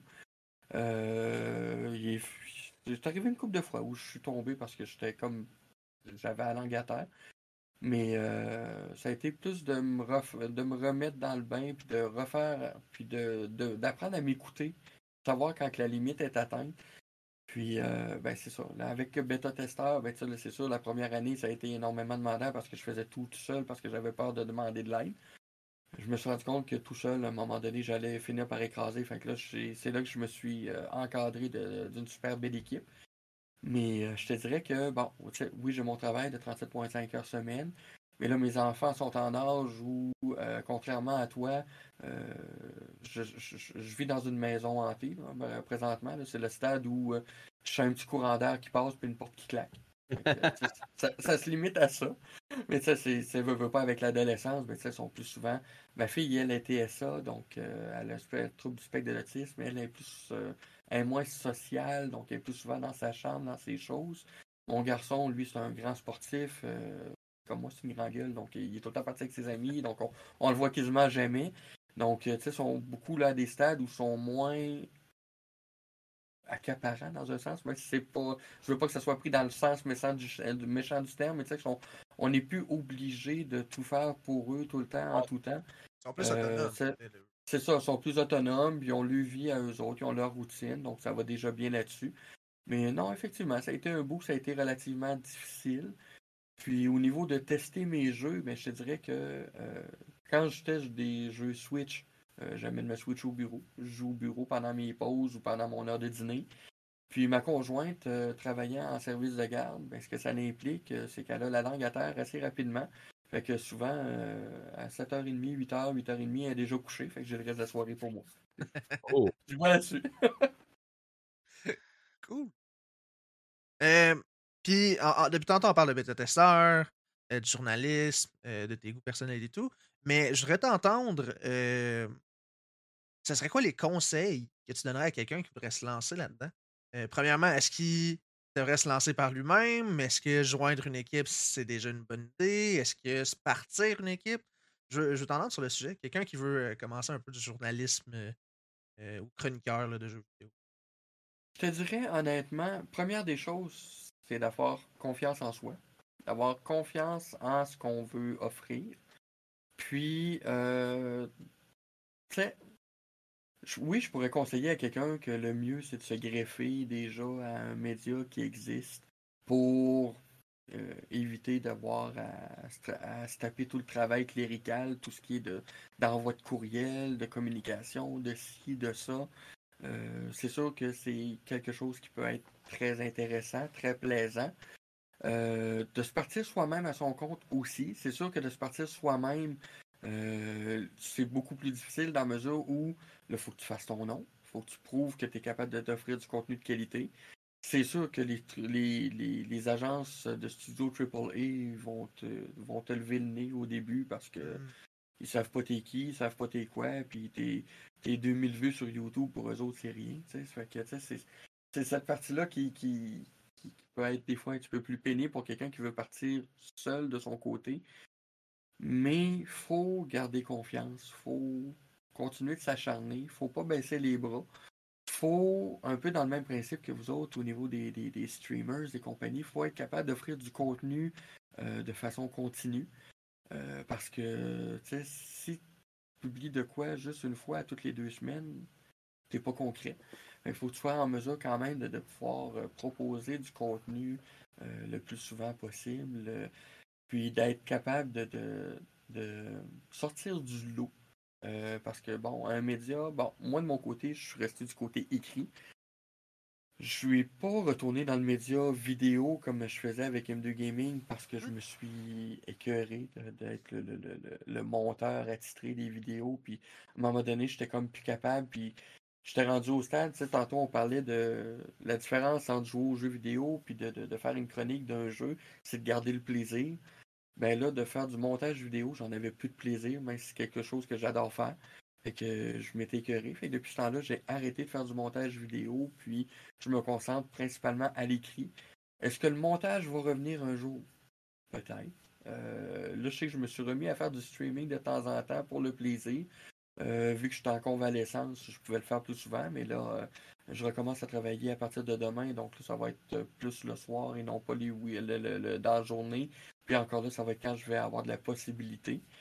Mais c'est ça, je dirais que principalement, pour les gens, c'est si vous aimez ça, que vous êtes un passionné, que vous voulez faire des tests de jeu, mais que vous voulez. Ouais, je pense que la meilleure façon de le dire, c'est si tu veux faire un test de jeu parce que tu veux partager ta passion, fais-le. Si tu veux partager un jeu parce que tu vas avoir le jeu gratuit, fais-le pas. Parce qu'en bout de ligne, oui, tu reçois le jeu gratuit, mais tu as quand même une qualité de rendu à offrir. Puis, c'est pas parce que tu as le jeu gratuitement que ça veut dire que tu vas avoir le temps de le jouer puis de, de, passer au travers au complet. Euh, tu sais, c'est niaiseux. Euh, je me suis acheté Hogwarts Legacy parce que j'ai donné le code de jeu à un autre de mes chroniqueurs parce que j'avais envie de le jouer puis par plaisir de jouer. Je l'ai toujours pas fini parce que je manque de temps. C'est c'est un des points qui est quand même relativement important dans le média dans lequel on est, c'est que oui, on reçoit beaucoup de jeux qui amènent souvent qu'on n'a pas le temps de finir certains jeux, même des jeux qu'on s'est dit que hey, ce jeu-là, mais que je le joue, je vais le rincer, puis finalement non, on n'a pas le temps. Des fois, on finit qu'on l'oublie, puis la journée qu'on y repense, ben, on retourne dedans, puis on se souvient plus c'est quoi le contrôle, on se souvient plus si on se souvient plus ça. Et tu sais, c'est. Il y a des pour, mais il y a des contre aussi. Il y a beaucoup de, de, de de choses à savoir des deux côtés de la médaille, vraiment. Que oui, ça peut être plaisant, oui, tu as jeu gratuitement, mais tu as un compte rendu à faire, tu perds du temps des fois avec ta famille, tu vas perdre du temps dans certains de tes jeux que tu pourras pas jouer parce que faut que tu te dépêches à finir l'autre que tu as entamé puis que l'embargo arrive. Fait que ça, c'est toujours un pensée-y bien. Donc, c'est sûr que de se greffer à une équipe pour commencer, c'est quelque chose de bien. Je dis pour commencer, mais tu peux même te greffer à une équipe et rester avec elle tout le long si tu veux aussi. Mais se greffer à une équipe peut être un bel avantage, une belle façon d'éviter d'avoir tout le clérical à se taper, puis d'avoir euh, trop de comptes rendus à rendre à tout le monde partout tout le temps. Puis sinon, ben, si tu sens que tu as les reins assez solides, puis les épaules assez solides pour te dire non, moi je veux partir de quoi moi-même je vais monter mon équipe, je vais faire des affaires moi-même. Ben, go for it. Euh, euh, sky is the limit rendu là. On a une très belle question euh, dans le chat, je pense, qui fitterait avec le sujet qu'on a là. Qu'est-ce que tu penses des sites qui offrent des clés de jeu à des streamers médias, dans le genre de Lurkit, Keymailer ou Terminals.io, ce genre de site-là? Je ne sais pas si tu connais d'ailleurs. oui, ben entre autres, je reçois souvent des jeux à tester par Keymailer puis Terminals et compagnie, même Press Engine. Euh, dans la même lignée. Si, si, souvent, eux autres, ça va être plus des gens qui vont offrir des clés pour des gens qui sont moins connus. justement, ça peut donner un très bon coup de main pour débuter. C'est sensiblement les meilleures places que je donnerais en référence aux gens si tu dis, ben écoute, tu veux commencer à faire ça, tu veux faire du streaming de, de, de, de critiques de jeux ou quoi que ce soit, va sur ces sites-là, va faire des demandes, euh, tu vas recevoir des clics relativement souvent. Euh, la seule affaire que je dis toujours, par contre, que tu le fasses de façon personnelle ou professionnelle, si tu as un embargo qui t'est donné, respecte-le. Ah oui. C'est pas juste pour c'est pas juste pour les gens ou pour les médias qui vont dire Ah ben là c'est ça, lui il a déjà fait un streaming du jeu, puis nanana. Et c'est pour les développeurs aussi. Parce qu'en bout de ligne, les développeurs, si tu fais un streaming du jeu, puis qu'il y a des bugs qui n'ont pas encore été corrigés, ben là, tout le monde va le voir. Fait que non, respectez les embargos, respectez ce que les, les, studios, les développeurs ou les sites, euh, justement, avec euh, la gang d'Evolve et compagnie vont proposer. Si vous disent euh, ne faites pas de streaming, exemple, avant le 1er avril, faites-en pas un le 31 mars au soir à 10h. C'est le 1er avril à 6h le matin commence à 6 h le matin. Tu peux pas préenregistrer ton affaire, fais-toi un streaming préenregistré s'il faut, mais respecte les embargos qui sont donnés. Et tu pour le faire, tu le fais aussi urgent. C'est mmh. vrai que des keys, il y en a beaucoup. Puis euh, ça arrive quand même plus souvent qu'autrement. Puis oui, c'est pour l'embargo, absolument. par respect pour les développeurs et par respect pour le jeu, je pense que c'est quelque chose d'extrêmement important. Euh, si, je peux me permettre de rajouter là-dessus, je pense que oui, pour les développeurs et tout, mais non seulement ça, euh, à un, titre très, un niveau très personnel, pour ta réputation, je veux dire, s'ils voient que tu respectes pas l'embargo, c'est l'embargo, c'est clair que tu es, flagué. Là, je veux dire. Ah, t'es es flagué, puis éventuellement, tu as même certaines euh, certaines compagnies, entre autres quand tu as des NDA ah. à signer, il y en a même qui te disent clairement dedans que si tu ne respectes pas les embargos, ben, tu peux avoir une poursuite judiciaire. Ben, c'est ça. C'est ça. Fait Faites attention, respectez les embargos. Puis. Euh... L'embargo aussi, là. Je veux dire. Euh, il n'y a rien à le faire d'avance avec l'embargo, tu sais. Je veux dire, c'est. Tu as, moyen d'organiser tes affaires pour respecter l'embargo aussi. Là. Tout fait. Puis si je peux me permettre de rajouter, tu l'as dit, c'est assez facile. Ben, assez facile, c'est toujours relatif, là. Mais t'en viens à un point où c'est assez facile d'avoir des clés euh, de plusieurs jeux. Euh, moi, si je peux me permettre un petit conseil, là, faites attention de ne pas toutes les prendre. Dans le sens que, tu sais, choisissez vos jeux. parce que. Oui, parce que vous en prenez puis vous remettez pas vos. vos c'est ça. Vous remettez pas ce que vous avez promis, ben ils vont vous flaguer puis ils vous en donneront plus. Exact. Il y a une affaire que j'aime beaucoup, surtout Keymailer, c'est que tu peux dire à combien de pourcentage de chances que tu vas cover le jeu. Tu demandes la fait que ça peut aider, mais c'est vrai que sinon, tu sais, si tu dis tu le fais en streaming, eux, ils vont voir si tu l'as fait réellement ou pas. Là. très... Bon conseil, Urgent. Très bon conseil. Parce que c'est facile de, de, postuler pour ah euh, tous les jeux parce que, tu sais, et en même temps, faut que tu t'assures d'avoir le temps. Absolument. Justement, euh, on peut, euh, peut s'en servir encore une fois comme segway. Je pense qu'on est bien fan de faire des segways d'une question à l'autre. Fait que justement, parlant de, de, clés de clés de jeux faites en streaming, euh, tu as une chaîne Twitch. Mais je suis curieux de savoir c'est quoi ta relation avec Twitch, avec le streaming pour Beta Tester? je te dirais que là, j'ai une relation je peux pas, je peux pas dire que j'ai une relation d'amour-haine avec Twitch parce que, tu sais, je suis comme pas encore assez présent sur Twitch pour dire que, tu sais, j'ai de la notoriété, c'est le contraire. J'ai quasiment personne sur Twitch, puis j'ai commencé à refaire des streams, ça fait peut-être deux, trois semaines parce que là, euh, bon, comme j'expliquais, je suis en période de convalescence parce que j'ai eu une chirurgie bariatrique. Puis, euh, parce que vu que je peux pas travailler, ben, je m'emmerdais, puis je trouvais ça plate de pas socialiser avec le monde j'ai commencé à faire du streaming sur Twitch puis sur mon Facebook personnel en utilisant euh, Restream. Mais euh, je dirais que j'aime la plateforme. La seule chose que moi j'ai de la difficulté, c'est plus au niveau de mes connaissances personnelles. C'est de commencer à apprendre à utiliser les bots comme il faut, à savoir euh, comment gérer. je devrais-tu avoir un modérateur pour venir gérer le chat ou je devrais-tu le gérer moi-même? Sauf que là, si je le gère moi-même, ben là, à un moment donné, je suis obligé de mettre le jeu sur pause pendant deux minutes pour aller clocher un commentaire innocent ou des choses. C'est pas que je trouve ça compliqué, c'est surtout que c'est. Vu que j'ai beaucoup de justement de travail, plus les chroniques, plus la famille, est-ce que j'ai assez de temps pour dire je vais streamer à tous les à toutes les semaines, exemple les mardis, mercredis soir, c'est sûr et certain que je vais streamer? Pour l'instant, non.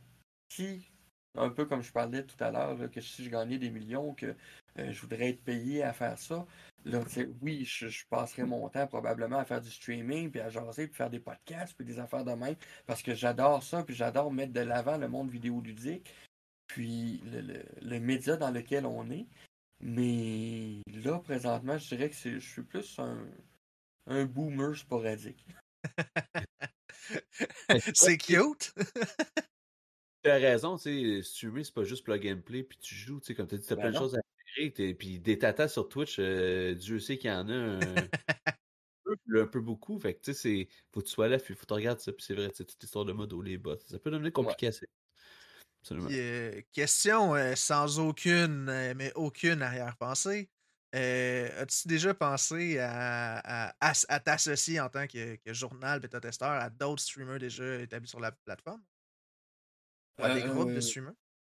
Je te, dirais, j'aurais tendance à dire oui. Ben, entre autres, j'ai la gang de geeks bécois qui, qui, travaille avec moi euh, pour euh, faire des articles. Puis, ils peuvent, ils peuvent euh, utiliser après ça des copies de jeux qu'ils ont eu pour le capsule à eux autres, des choses comme ça. Euh, c'est déjà des, quoi que, des, des, choses que je fais avec eux. Euh, S'il y avait d'autres streamers qui me demanderaient ce type d'opportunité-là, si j'ai la, la possibilité puis de la place, euh, oui, je le ferais. Euh, entre autres, ben, je pense entre autres à Vincent. Euh, il voulait avoir un code de jeu, puis ben écoute, je peux me renseigner, puis j'ai été capable d'y avoir un code de jeu pour qu'il puisse en faire un, un streaming avec, euh, avec euh, 3QC Crew. Sais, j'ai été super content de donner un coup de main là-dessus. Mais ça, je te dirais, j'ai. Non, tu sais, je sais pas. J'ai jamais pensé à aller approcher des streamers parce que j'ai peur, moi, de pas être en mesure d'offrir de quoi de, de, de- d'assez intéressant pour eux autres. Mais l'inverse, l'inverse, je dirais que oui, moi, je suis quelqu'un que j'ai toujours été ouvert justement parce que je sais que les streamers, si vous, faites ça, c'est parce que vous êtes passionné de ce que vous faites, puis des jeux, puis ci, puis ça. Fait que ça va directement de la même façon que moi je l'aborde. Sauf que moi, je te dirais que je suis peut-être. Je- m'excuse le terme que je vais utiliser, c'est cru de même. J'ai peur d'être trop coincé du cul pour être euh, un fit parfait avec une équipe de streaming, genre. Je comprends. C'est plus ça, ou de, de comme je disais tantôt, tu sais, exemple, une équipe me dirait Hey, tu serais-tu intéressé d'être avec nous autres puis de faire un streaming une fois par semaine, exemple, le jeudi soir euh, Sur le coup, j'aurais tendance à dire Hey, oui, anytime, ouais, mais je, je sais pas, je vais être disponible jeudi Ouais. prochain. Je vais, je vais peut-être avoir trois articles qu'il faut que je ponde en ligne parce que j'ai deux embargos. à J'ai peur de, de ne pas être en mesure de respecter mon engagement. Je pense que c'est surtout ça aussi qui, qui, qui me fait peur. Mais si on me le proposerait, probablement que je dirais oui. Euh, exemple de façon sporadique ou peu importe. Ou, euh, hey, ça tente de venir faire un streaming en commun avec nous autres? On, on se fait une game de Mario Kart, toute la game ense- toute la gang ensemble, ou euh, un Among Us, genre, ou de quoi de même. Ben, Ça va me faire plaisir. Mais euh, c'est plus au point, point de vue d'être euh, euh, toujours respecter un horaire fixe. J'aurais peur de ne pas pouvoir euh, proposer ça euh, euh, de Ben oui. façon euh, volontaire. T'en as déjà beaucoup euh, dans ton assiette, là, de toute façon, là, qu'on a compris. Ouais. Puis, C'est euh, ça, exact. un, un peu encore, euh, je fais, je fais, je fais un, un bond sur ce, que, ce qui vient d'être dit. Quelqu'un qui, qui veut joindre l'équipe de bêta-testeurs en temps, plus la plateforme écrite, est-ce que vous cherchez du monde? Êtes-vous ouvert à recueillir du monde? C'est vraiment plus comme, faut que ce soit un fit parfait ou comment ça fonctionne? Ben, je te dirais, là, présentement, c'est sûr que là, dans ma tête, je considère que l'équipe est quand même euh, pleine en ce moment, mais il y a toujours place à ajouter de nouvelles personnes ou quoi que ce soit. Euh, là, c'est niaiseux. Là, on développe beaucoup jeux vidéo, jeux de société, euh, films, séries télé, matériel techno. comme là, je suis en train de tester une nouvelle imprimante 3D. Euh, c'est des choses qu'on touche que là, justement, au début, on, on touchait principalement le créneau jeux vidéo, puis ma- euh, tout ce qui est techno. Mais je veux rajouter du contenu de plus au niveau de bêta-testeur parce que le, le, le geek en nous aujourd'hui est beaucoup plus vaste que juste des jeux vidéo ou juste des bebelles. Fait tu sais, exemple, quelqu'un me dirait, euh, entre autres, Daphné, une des raisons qu'elle a joué notre équipe, c'est qu'elle a un excellent français, puis elle me donne un coup de main. Puis c'est quelqu'un qui a euh, une, un très, euh, une très belle approche dans ses écrits. Elle adore les films, elle adore les séries télé, elle, adore parler de, de, de ces univers-là aussi. Fait de pouvoir intégrer ça aussi de notre côté, de, de, d'agrandir notre plateforme en ajoutant des animés, des mangas, des, des, des romans. Euh, c'est des choses qui, moi, m'intéressent parce que de nos jours, c'est pas vrai que les geeks vont juste regarder des mangas ou regarder des animés. Non, il y en a qui vont lire des, romans. Moi-même quelqu'un qui adore lire et écrire euh, des romans fantastiques, des nouvelles littéraires, euh, des choses comme ça. Fait je me dis que si moi, c'est des choses qui me passionnent, forcément, ça peut passionner d'autres mondes. Fait que si on est capable d'aller chercher des gens qui aiment ces créneaux-là aussi, on est ouvert. C'est ça, parce que dans le fond, puis surtout, il y a beaucoup, admettons, de, de, de IP qui, qui sont élaborés dans plusieurs médiums aussi. Tu sais, admettons, tu vas avoir le jeu vidéo, tu vas avoir des films, tu as des séries, tu as t'as les BD, tu as les ci, tu as les ça. Fait que, tu sais, avec les univers étendus comme ça, j'imagine que c'est, Ben oui. ça, vient, ça vient chercher encore plus de monde. Euh, dans le chat, on demande, je sais que vous faites des board games. Est-ce que vous faites aussi plus précisément des jeux de rôle sur table? Toi, quelqu'un qui voudrait parler de ça, quelqu'un qui voudrait s'intéresser à ça? Euh, écoute, euh, oui, on, teste des jeux de société beaucoup. Euh, est-ce qu'on fait des jeux de rôle sur table dans le genre Donjon, Dragon? Nous, dans l'équipe, on n'en a pas vraiment qui en fait présentement. Est-ce qu'il y en a qui seraient intéressés à faire? Moi, personnellement, je serais très ouvert à ce que quelqu'un puisse en faire, faire des, des tests, des critiques, ou j'ai même déjà eu dans l'idée à un moment donné de, de lancer des, des, des soirées où on faisait des, des, des soirées jeux de rôle de table, mais par euh, live sur Twitch, etc. Euh, sauf que, bon, moi de mon côté, ce qui vient nuire, c'est le manque de, le manque de tentisme, comme je disais tantôt. C'est vraiment le manque de temps qui vient vraiment beaucoup, beaucoup toucher ces parties-là, puis qui vient nuire peut-être à la possibilité de dire Hey, on prend le temps. Euh, là, présentement, dans mon équipe, j'ai Sébastien qui est notre euh, expert en jeux de société, puis en tout ce qui touche le board game. Euh, c'est lui qui en fait le plus. Il y a Philippe qui en fait de façon sporadique également. Puis il y en a un nouveau qui s'en vient, Francis, qui fait des tests plus au niveau des jeux pour enfants. Mais Sébastien, lui, c'est vraiment ce maniaque. Lui, c'est quand il y a des soirées de jeux société à des endroits, il va y aller. Euh, exemple, Meeple Québec qui organise une soirée de jeux de société ou une fin de semaine de jeux de société. euh, exemple, euh, à Point-Négamouk, euh, pour une fin de semaine, ben, il va se louer un hôtel, il va aller là-bas, puis il va aller passer la fin de semaine à aller jouer à ça. Parce que lui, c'est un mordu, puis lui, justement, il n'est pas avec nous pour les jeux vidéo, il en fait moins, lui, c'est plus un gars de rétro, mais c'est un mordu de jeux de société, fait que lui, il va vraiment y aller à fond. Exemple, il nous dirait Hey, euh, Pat, euh, ça te tente-tu qu'on s'organise une soirée, on se fait un- une soirée de, de- d'aventure, de rôle, de jeu de rôle de table à 8 à, en fin de semaine. Moi, je pourrais dire oui, mais ça ne veut pas dire que tout le monde va être disponible ou quoi que ce soit. C'est vraiment plus par rapport à le temps de disponible. Fait que, il y en a beaucoup qui ont plus de temps de faire des jeux vidéo, fait qu'ils vont y aller plus faire des tests là-dessus. Il y en a qui ont plus de temps de regarder des séries de télé et des films, fait qu'ils vont plus faire des tests là-dessus. Seb va faire plus au niveau des jeux de société. Euh, on essaie présentement de voir avec Infini Jeux puis Asmodée pour pouvoir tester un peu plus de jeux de leur côté. Euh, J'essaie de voir également avec euh, les gnomes alchimistes pour justement rentrer un peu plus avec les euh, donjons dragons, puis style donjon dragon de Naulbuck qu'eux autres proposent de leur côté ouais. aussi. Fait que tu sais, c'est- des, choses que oui, on veut mettre d'avant-plan aussi. Donc, euh, s'il y a des gens qui sont des passionnés de jeux de société, de board game, de jeux de rôle, euh, même grandeur nature, même s'il faut, euh, C'est vrai, ça va être, ça va être super plaisant de pouvoir en parler.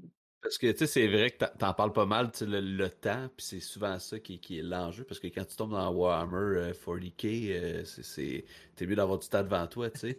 Mais, Ben sais, on parle de plusieurs aspects qui semblent contraignants, mettons, à ce que tu fais, tu sais, la, la job, euh, le temps, puis tout ça. Puis qu'est-ce qui, qu'est-ce qui te pousse à, à continuer à faire ça, puis qu'est-ce qui te fait triper le plus là-dedans? Qui était d'ailleurs une question du chat, euh, je voulais juste préciser. Ce qui me pousse à continuer, ma passion. Honnêtement, c'est que je le fais par passion.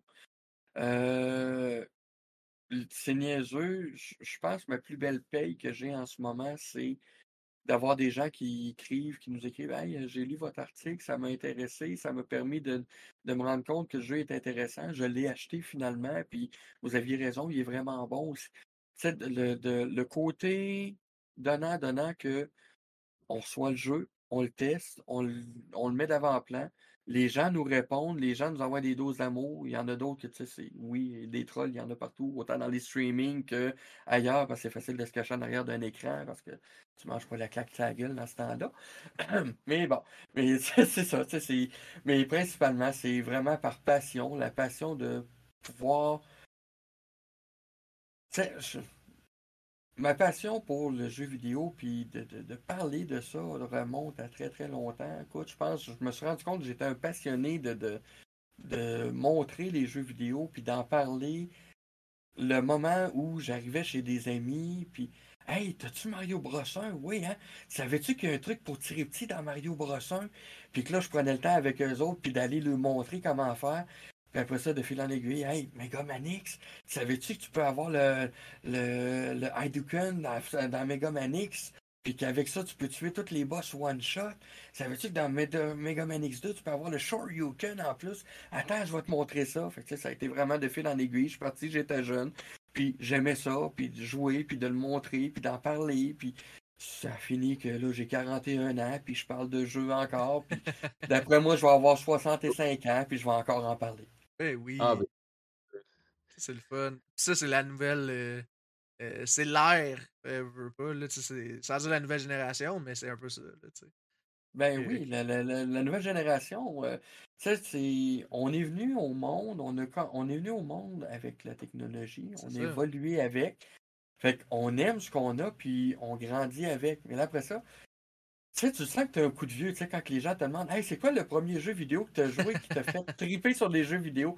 Ah, moi, c'est River Raid sur l'Atari 2600, puis Pitfall, les deux premiers jeux d'Activision qui m'ont fait vraiment triper. Toi, c'est quoi? Ah, moi, c'est GoldenEye sur 64. Et Chris, je suis vieux. mais ça finit quand même en bout de ligne qu'on se rejoint ben parce que on a la même passion. Puis aujourd'hui, on joue à des mêmes jeux. Euh, aujourd'hui, je joue à Fortnite, je suis pas capable de construire. J'embarque avec mon gars. Hey, on se fait tirer, il me fait un condo de 38 étages avec un spa, piscine, Wi-Fi intégré en 5 secondes. Moi, je cache en arrière d'une roche, puis je tire, mais je compte pareil. Fait on se rejoint, mais d'une façon différente, mais avec la même passion. C'est ça l'essence des jeux vidéo, j'adore ça. ben écoutez, euh, on se dirige tranquillement pas vite vers la fin. Euh, en ce sens, euh, je dirais au chat, euh, c'est pas mal le last call pour les dernières minutes. Je crois pas. Je crois qu'on les a pas mal toutes posées jusqu'à présent. Fait que les prochaines questions, on va les garder plus pour la fin, si jamais, mais pas mal le last call pour les questions. mais c'est ça. fait que on se dirige vers la fin. Mais avant ça, encore quelques deux petites questions de notre côté. en tant que personne qui teste beaucoup de jeux, puis qui en a testé beaucoup, euh, c'est quoi, ou mettons, quelle compagnie ou quel éditeur euh, tu sais que ça va être un bon jeu ou t'as hâte qu'il fasse un jeu là, parce que tu sais que genre t'as envie de jouer. Mais au niveau de compagnie, euh, éditeur. c'est sûr que, bon, je suis un maniaque de RPG. Donc, Square Enix a toujours été celui qui, qui, qui m'attire le plus, justement, à côté Final Fantasy. Euh, bon, entre autres Final Fantasy XIV, le MMO que j'ai joué pendant des années, Final Fantasy XI aussi, euh, Seven Remake et compagnie. Euh, j'espère même qu'un jour Square Enix vont sortir Final Fantasy Tactics Remake oh en HD 2D. Je veux pas qu'ils fassent un, Je veux pas qu'ils changent d'histoire, je veux juste qu'ils gardent le même jeu, mais en HD 2D comme qu'ils font le présentement avec les Octopath Traveler et compagnie, qui vraiment un rendu sublime. Final Fantasy VI en HD 2D me ferait triper ah, beaucoup. ça, c'était que. C'est ça. Puis Chrono Trigger en 3D avec le même engine que Trials of Mana, ça, ça me ferait vraiment triper à fond. Fait que c'est sûr que Square Enix, pour moi, c'est une compagnie qui que j'ai beaucoup à cœur. Euh, c'est niaiseux, mais Nintendo aussi. Parce que avec la diversité de ce qu'ils nous proposent, euh, les liaisons qu'ils vont faire, ils vont s'y greffer à Team Ninja, à Koei Tecmo pour faire des, des Muzu games comme euh, le dernier euh, Hyrule Warriors euh, Age of Calamity qui est excellent. Après ça, ils vont nous offrir des plateformers 2D, 3D qui sont vraiment super bons aussi de leur côté, euh, de faire revivre Kirby avec euh, Al Laboratory, euh, avec vraiment le nouvel engin qui vient avec la Switch. Il y a beaucoup de monde qui blâme la Switch, qui disent que la console est désuète, que blablabla. Non, la console n'est pas désuète, c'est juste que Nintendo focus pas sur ça. Le Nintendo, eux autres, vont focuser sur tout ce qui est nouveauté, toute nouvelle technologie. Eux autres vont kicker in là-dedans. Parce que, tu sais, déjà, là, pour les gens qui ne le savent pas, là, la manette de la Wii, là, c'est pas Nintendo qui l'a inventé. Il y a d'autres. C'est un autre développeur, qui un, un, autre compagnie qui l'avait développé, qui l'a apporté à Micro, qui l'a apporté à Microsoft, puis qui l'a apporté à Sony. Puis les deux ont dit Ah non, c'est de la merde, on veut rien savoir de ça. Puis Nintendo ont dit oui. Puis regardez la Wii. Ça a été une des consoles les plus vendues justement à cause du principe de la manette, puis des motions, puis ces affaires-là. Nintendo va toujours être avant-gardiste sur les trucs bizarres, mais qui fit. Euh, Microsoft, de son côté, offre un Game Pass. Euh, bon, moi, il va me chercher un peu moins parce que, tu sais, c'est pas des jeux qui, qui, qui, me font triper beaucoup. Moi, je suis plus RPG, puis, tu sais, euh, même si on dit que tous les jeux sont disponibles sur toutes les plateformes, dans le Game Pass du, de, de, de, Xbox, j'ai pas vraiment trop de RPG qui m'attirent parce que je les ai déjà achetés par le passé du côté de la PlayStation ou quoi que ce soit. Euh, PlayStation propose la VR, propose la DualSense avec les retours ouais. chaque, chaque plateforme a quelque chose qui plaît à tout le monde. Puis c'est ce qu'il faut garder vraiment en, en ligne de, de, compte aujourd'hui. Fait que de me poser la question, quel studio je me hype le plus? J'ai de la misère. Oui, comme je dis, ça va être Square Enix qui va venir me chercher, Nintendo aussi. Mais tu sais, euh, Santa Monica Studio, s'ils me proposent un autre God of War, même s'ils disent qu'ils vont changer la mouture, qu'ils vont changer le monde, c'est sûr que je vais triper là-dessus. Euh, d'arriver après ça, puis de, de, de, me proposer euh, Electronic Arts, hein, on va vous proposer un nouveau Star Wars. On dira ce qu'on voudra, Electronic Arts, avec les Star Wars, sont sa coche. Fait que, chaque studio ont vraiment des, des, des, des IP forts qui fait que ça va nous intéresser plus que d'autres choses. Mais dans l'ensemble, tout me hype dans le monde du jeu vidéo, que ce soit des petits studios ou des grands studios. Mais déjà, pour être sûr, il y a un studio québécois que eux autres vont toujours me faire triper du début à la fin. Puis pourtant, ils ont juste lancé un jeu, puis il y en a un deuxième qui s'en vient. Oh puis je les connais assez pour savoir que s'ils en proposent un troisième, le troisième va être tout aussi écœurant. C'est sabotage. Oh J'ai un très grand coup de cœur pour ce studio-là, pour le, studio de, Thierry Boulanger. The Messenger m'a fait triper parce que j'adore Ninja Gaiden. Je tripais là-dessus sur le Sega, sur le Sega Genesis. Puis là, d'arriver avec Sea of Stars, qui est un RPG qui rappelle Chrono Trigger, puis Mario RPG, les deux ensemble, avec un système dans pixel art vraiment hyper coloré. Tu peux pas donner mieux à quelqu'un comme moi. C'est, J'ai 41 ans, puis c'est comme si on me piquait 30 ans de nostalgie à travers la gorge. c'est parfait.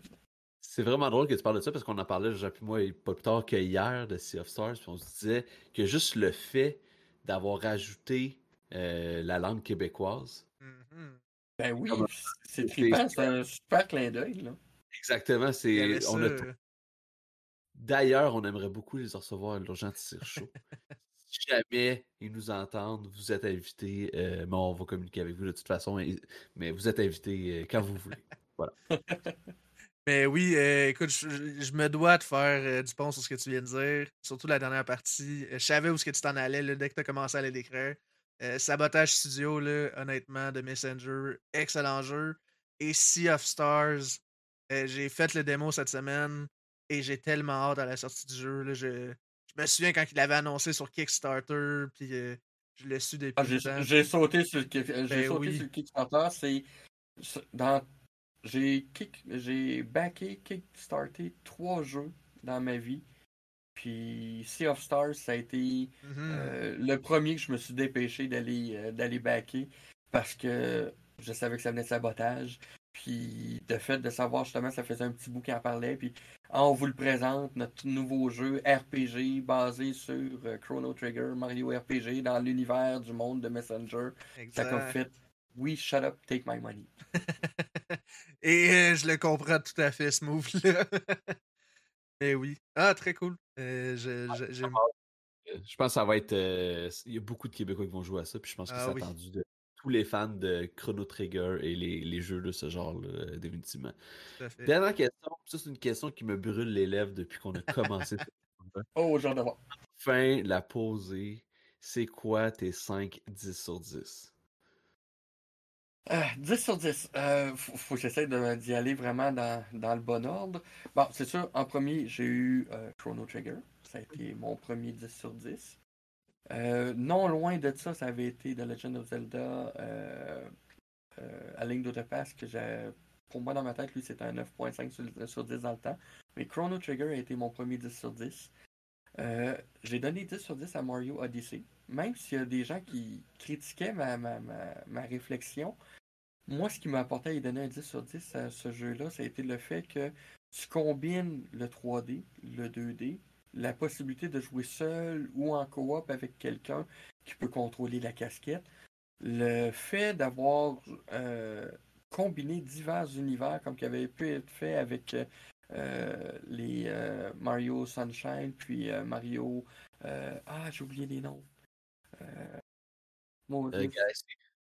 Ah oui, Mario Galaxy, merci. Hey, J'avais Star dans la tête, mais non, c'est pas Star, mais c'est Ah, à cause de Sea of Star probablement. Ouais. Mais les Mario Galaxy qui avaient été super bons aussi. Et j'avais donné un 10 sur 10 à Mario Odyssey justement pour toute la mécanique complète, puis le fait de ramener le côté nostalgique, puis le côté 3D aussi à l'intérieur. Euh, The Last of Us, qui est un jeu que j'ai sincèrement adoré énormément, qui mérite un 10 sur 10 pour son histoire puis son, son storyline euh, complet au niveau du jeu. Euh, Ghost of Tsushima, qui est un des derniers que j'ai donné un 10 sur 10 parce que l'histoire est excellente. Le- je suis un maniaque d'univers euh, médiéval puis de, tout ce qui est euh, l'ère euh, Meiji japonais, ces choses-là, l'ère Edo également, vient me chercher beaucoup. J'adorais regarder des animés dans le temps comme Nin- Ninja Scrolls et compagnie. J'ai toujours été euh, énormément captivé par la culture japonaise, puis le jeu respecte vraiment la culture japonaise, puis la, la- façon que la tradition est amenée. Il est très coloré, la musique, le- les aspects des combats, tout ce qui était amené à l'intérieur rendait le jeu vraiment, vraiment euh, tripant. Puis euh, le dernier que j'ai donné, c'est euh, Horizon Call of the Mountain, qui Ah est oui! le jeu PlayStation VR 2, euh, que j'ai donné un 10 sur 10. euh, autant pour le jeu que pour en fait avoir englobé tout l'univers de, de Horizon un peu à l'intérieur de celui-là. Parce que le jeu te force à. Ben, premièrement, peut être adapté à ce que tu peux être stationnaire ou non, assis, debout ou debout, puis tu peux te déplacer. Euh, les contrôles se gèrent super bien. Les... Visuellement, il est super beau. Il est intense. euh, il est punitif aussi dans un sens parce qu'il faut que tu fasses vraiment attention.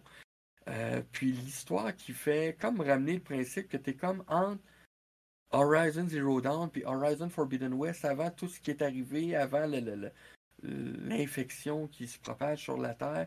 Mais tu sais qu'il se passe quand même quelque chose puis que tu joues pas à l'œil, que tu joues à un autre personnage. Donc c'est comme un, beau spin-off qui a été bien amené.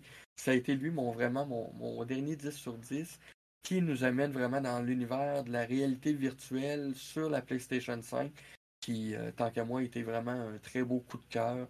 Euh, lui, puis euh, les, autres jeux qui sont proposés déjà sur la PlayStation VR 2, je trouve que c'est vraiment sur la coche là-dessus. J'ai mon MetaQuest encore, il commence à prendre la poussière parce que honnêtement, la PlayStation VR 2 a pris pas mal de dessus chez nous, justement à cause du- des jeux qui sont proposés, puis du fait que euh, si je veux avoir des bons jeux, ben, je suis pas obligé de me synchroniser sur mon PC de gaming. Je branche sa console, c'est fait, je suis parti, puis let's go. Cool, merci, merci. J'avais hâte de poser la question. Très cool. Top... En fait, très cool. euh, top 5, top 6, là, je sais pas tant- exactement. là. Mais des très bons jeux. Euh, très d'accord avec ça aussi. Donc, euh, euh, je suis curieux de savoir, là, Oui? vous autres, euh, vo- votre top 3, vous- à vous deux, ça serait quoi? De tous les temps? De Ouf. tous les temps, ouais? Ben oui, ben, c'est pas juste à moi à répondre à des questions, là. J'aime de ça. nommer- Je vais, je vais essayer de nommer un jeu par série, admettons. Parce que, tu sais, genre, moi, je suis un gros fan, comme tu peux voir en arrière, des, des Souls euh, de ce monde. Mais, tu sais, je vais y aller avec un, un par série. Admettons, ma préférée, mon préféré des Souls, ce serait définitivement Bloodborne. Euh, après ça, je dirais. Là, c'est ça. Je prends ça Ocarina of Time ou je prends Majora's Mask. Ou A Link to the Past. Parce que moi, je sais pas. Moi, j'ai une tier liste des Zelda 2D et 3D. Je ne mets pas comme dans la même liste.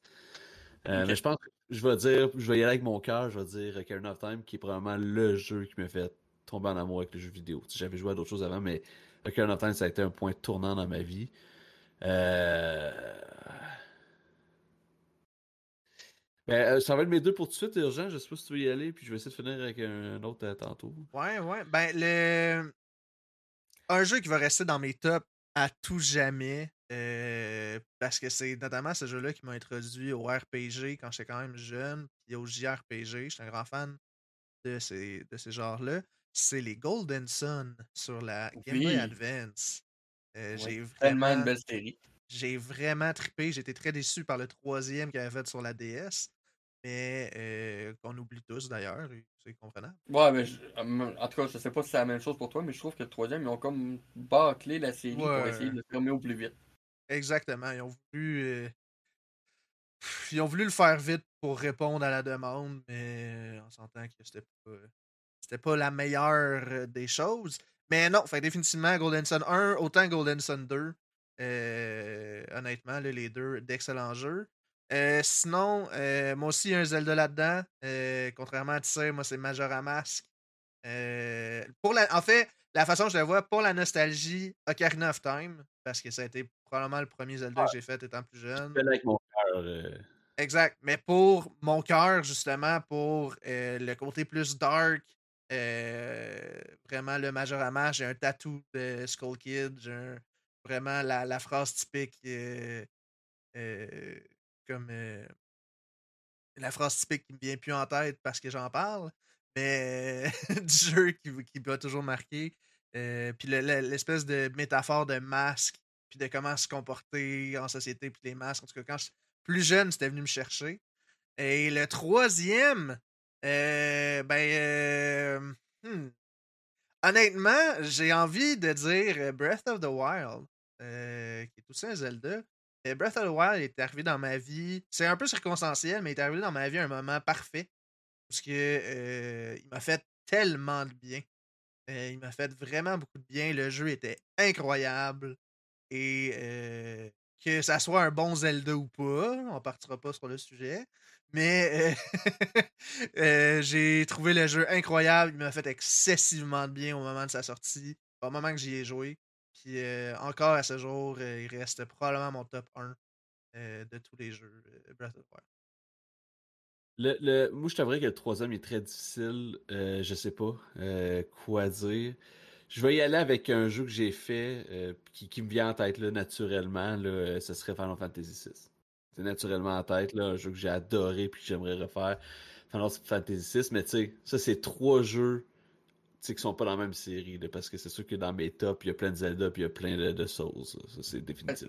C'est ça, puis ça, je pense que c'est sensiblement le cas pour tout le monde. Puis c'est niaiseux, justement. Même, j'avais posé la question à un moment donné à mon frère, puis euh, c'est quoi tes meilleurs jeux? Puis il était pas capable de me répondre. Puis ça a fini qu'il m'a dit, ben écoute, je peux pas te dire c'est quoi mes meilleurs jeux, mais je vais te dire c'est quoi mes meilleures franchises. Ouais. Fait que, Ah. euh, le fait, on y était de cette On façon-là. aller par français. Franchise, ouais. Cool. Mais c'est le fun que tu nous aies renvoyé la question. C'est c'est le fun. J'apprécie. Mais euh, écoutez, c'est euh, c'est pas mal la fin. Euh, Patrick, euh, nous te remercions beaucoup euh, de t'être prêté au jeu, d'avoir répondu à nos questions, d'avoir partagé ton savoir sur euh, le journalisme de jeux vidéo au Québec. Vraiment très apprécié. Ben écoute, merci à vous autres. C'était euh, l'invitation a été très appréciée également. Puis euh, écoutez, gênez-vous pas. Si jamais il y a d'autres euh, fois où vous désirez que je fasse des interventions ou que je vienne jaser avec vous autres ou peu importe, Euh, ça va en faire le plus grand des plaisirs. Euh, tu sais, veux, veux pas, on, on partage des passions communes. Donc, en bout de ligne, c'est, ça ne peut être que plaisant. Ben, ça risque. On fait des, des, des shows comme ça, mais on fait aussi des hors-séries qui sont des épisodes, des épisodes qui sont seulement audio sur des sujets très particuliers. Fait que peut-être qu'il y aura euh, possibilité de le faire. Moi aussi, je tiens à te remercier. euh, C'était super cool. J'ai adoré euh, jaser tout ça avec toi. Je veux juste rappeler à ceux qui nous écoutent dans le futur, ceux qui sont présentement sur Twitch avec nous live, n'oubliez pas d'aller regarder le, bêta, le de suivre la chaîne Twitch. Peut-être que ça va grossir dans les prochains mois. Puis voilà, fait que allez, allez donner du love, le bêta testeur, très important. Un gros merci. Merci à toi. Bye bye tout le monde.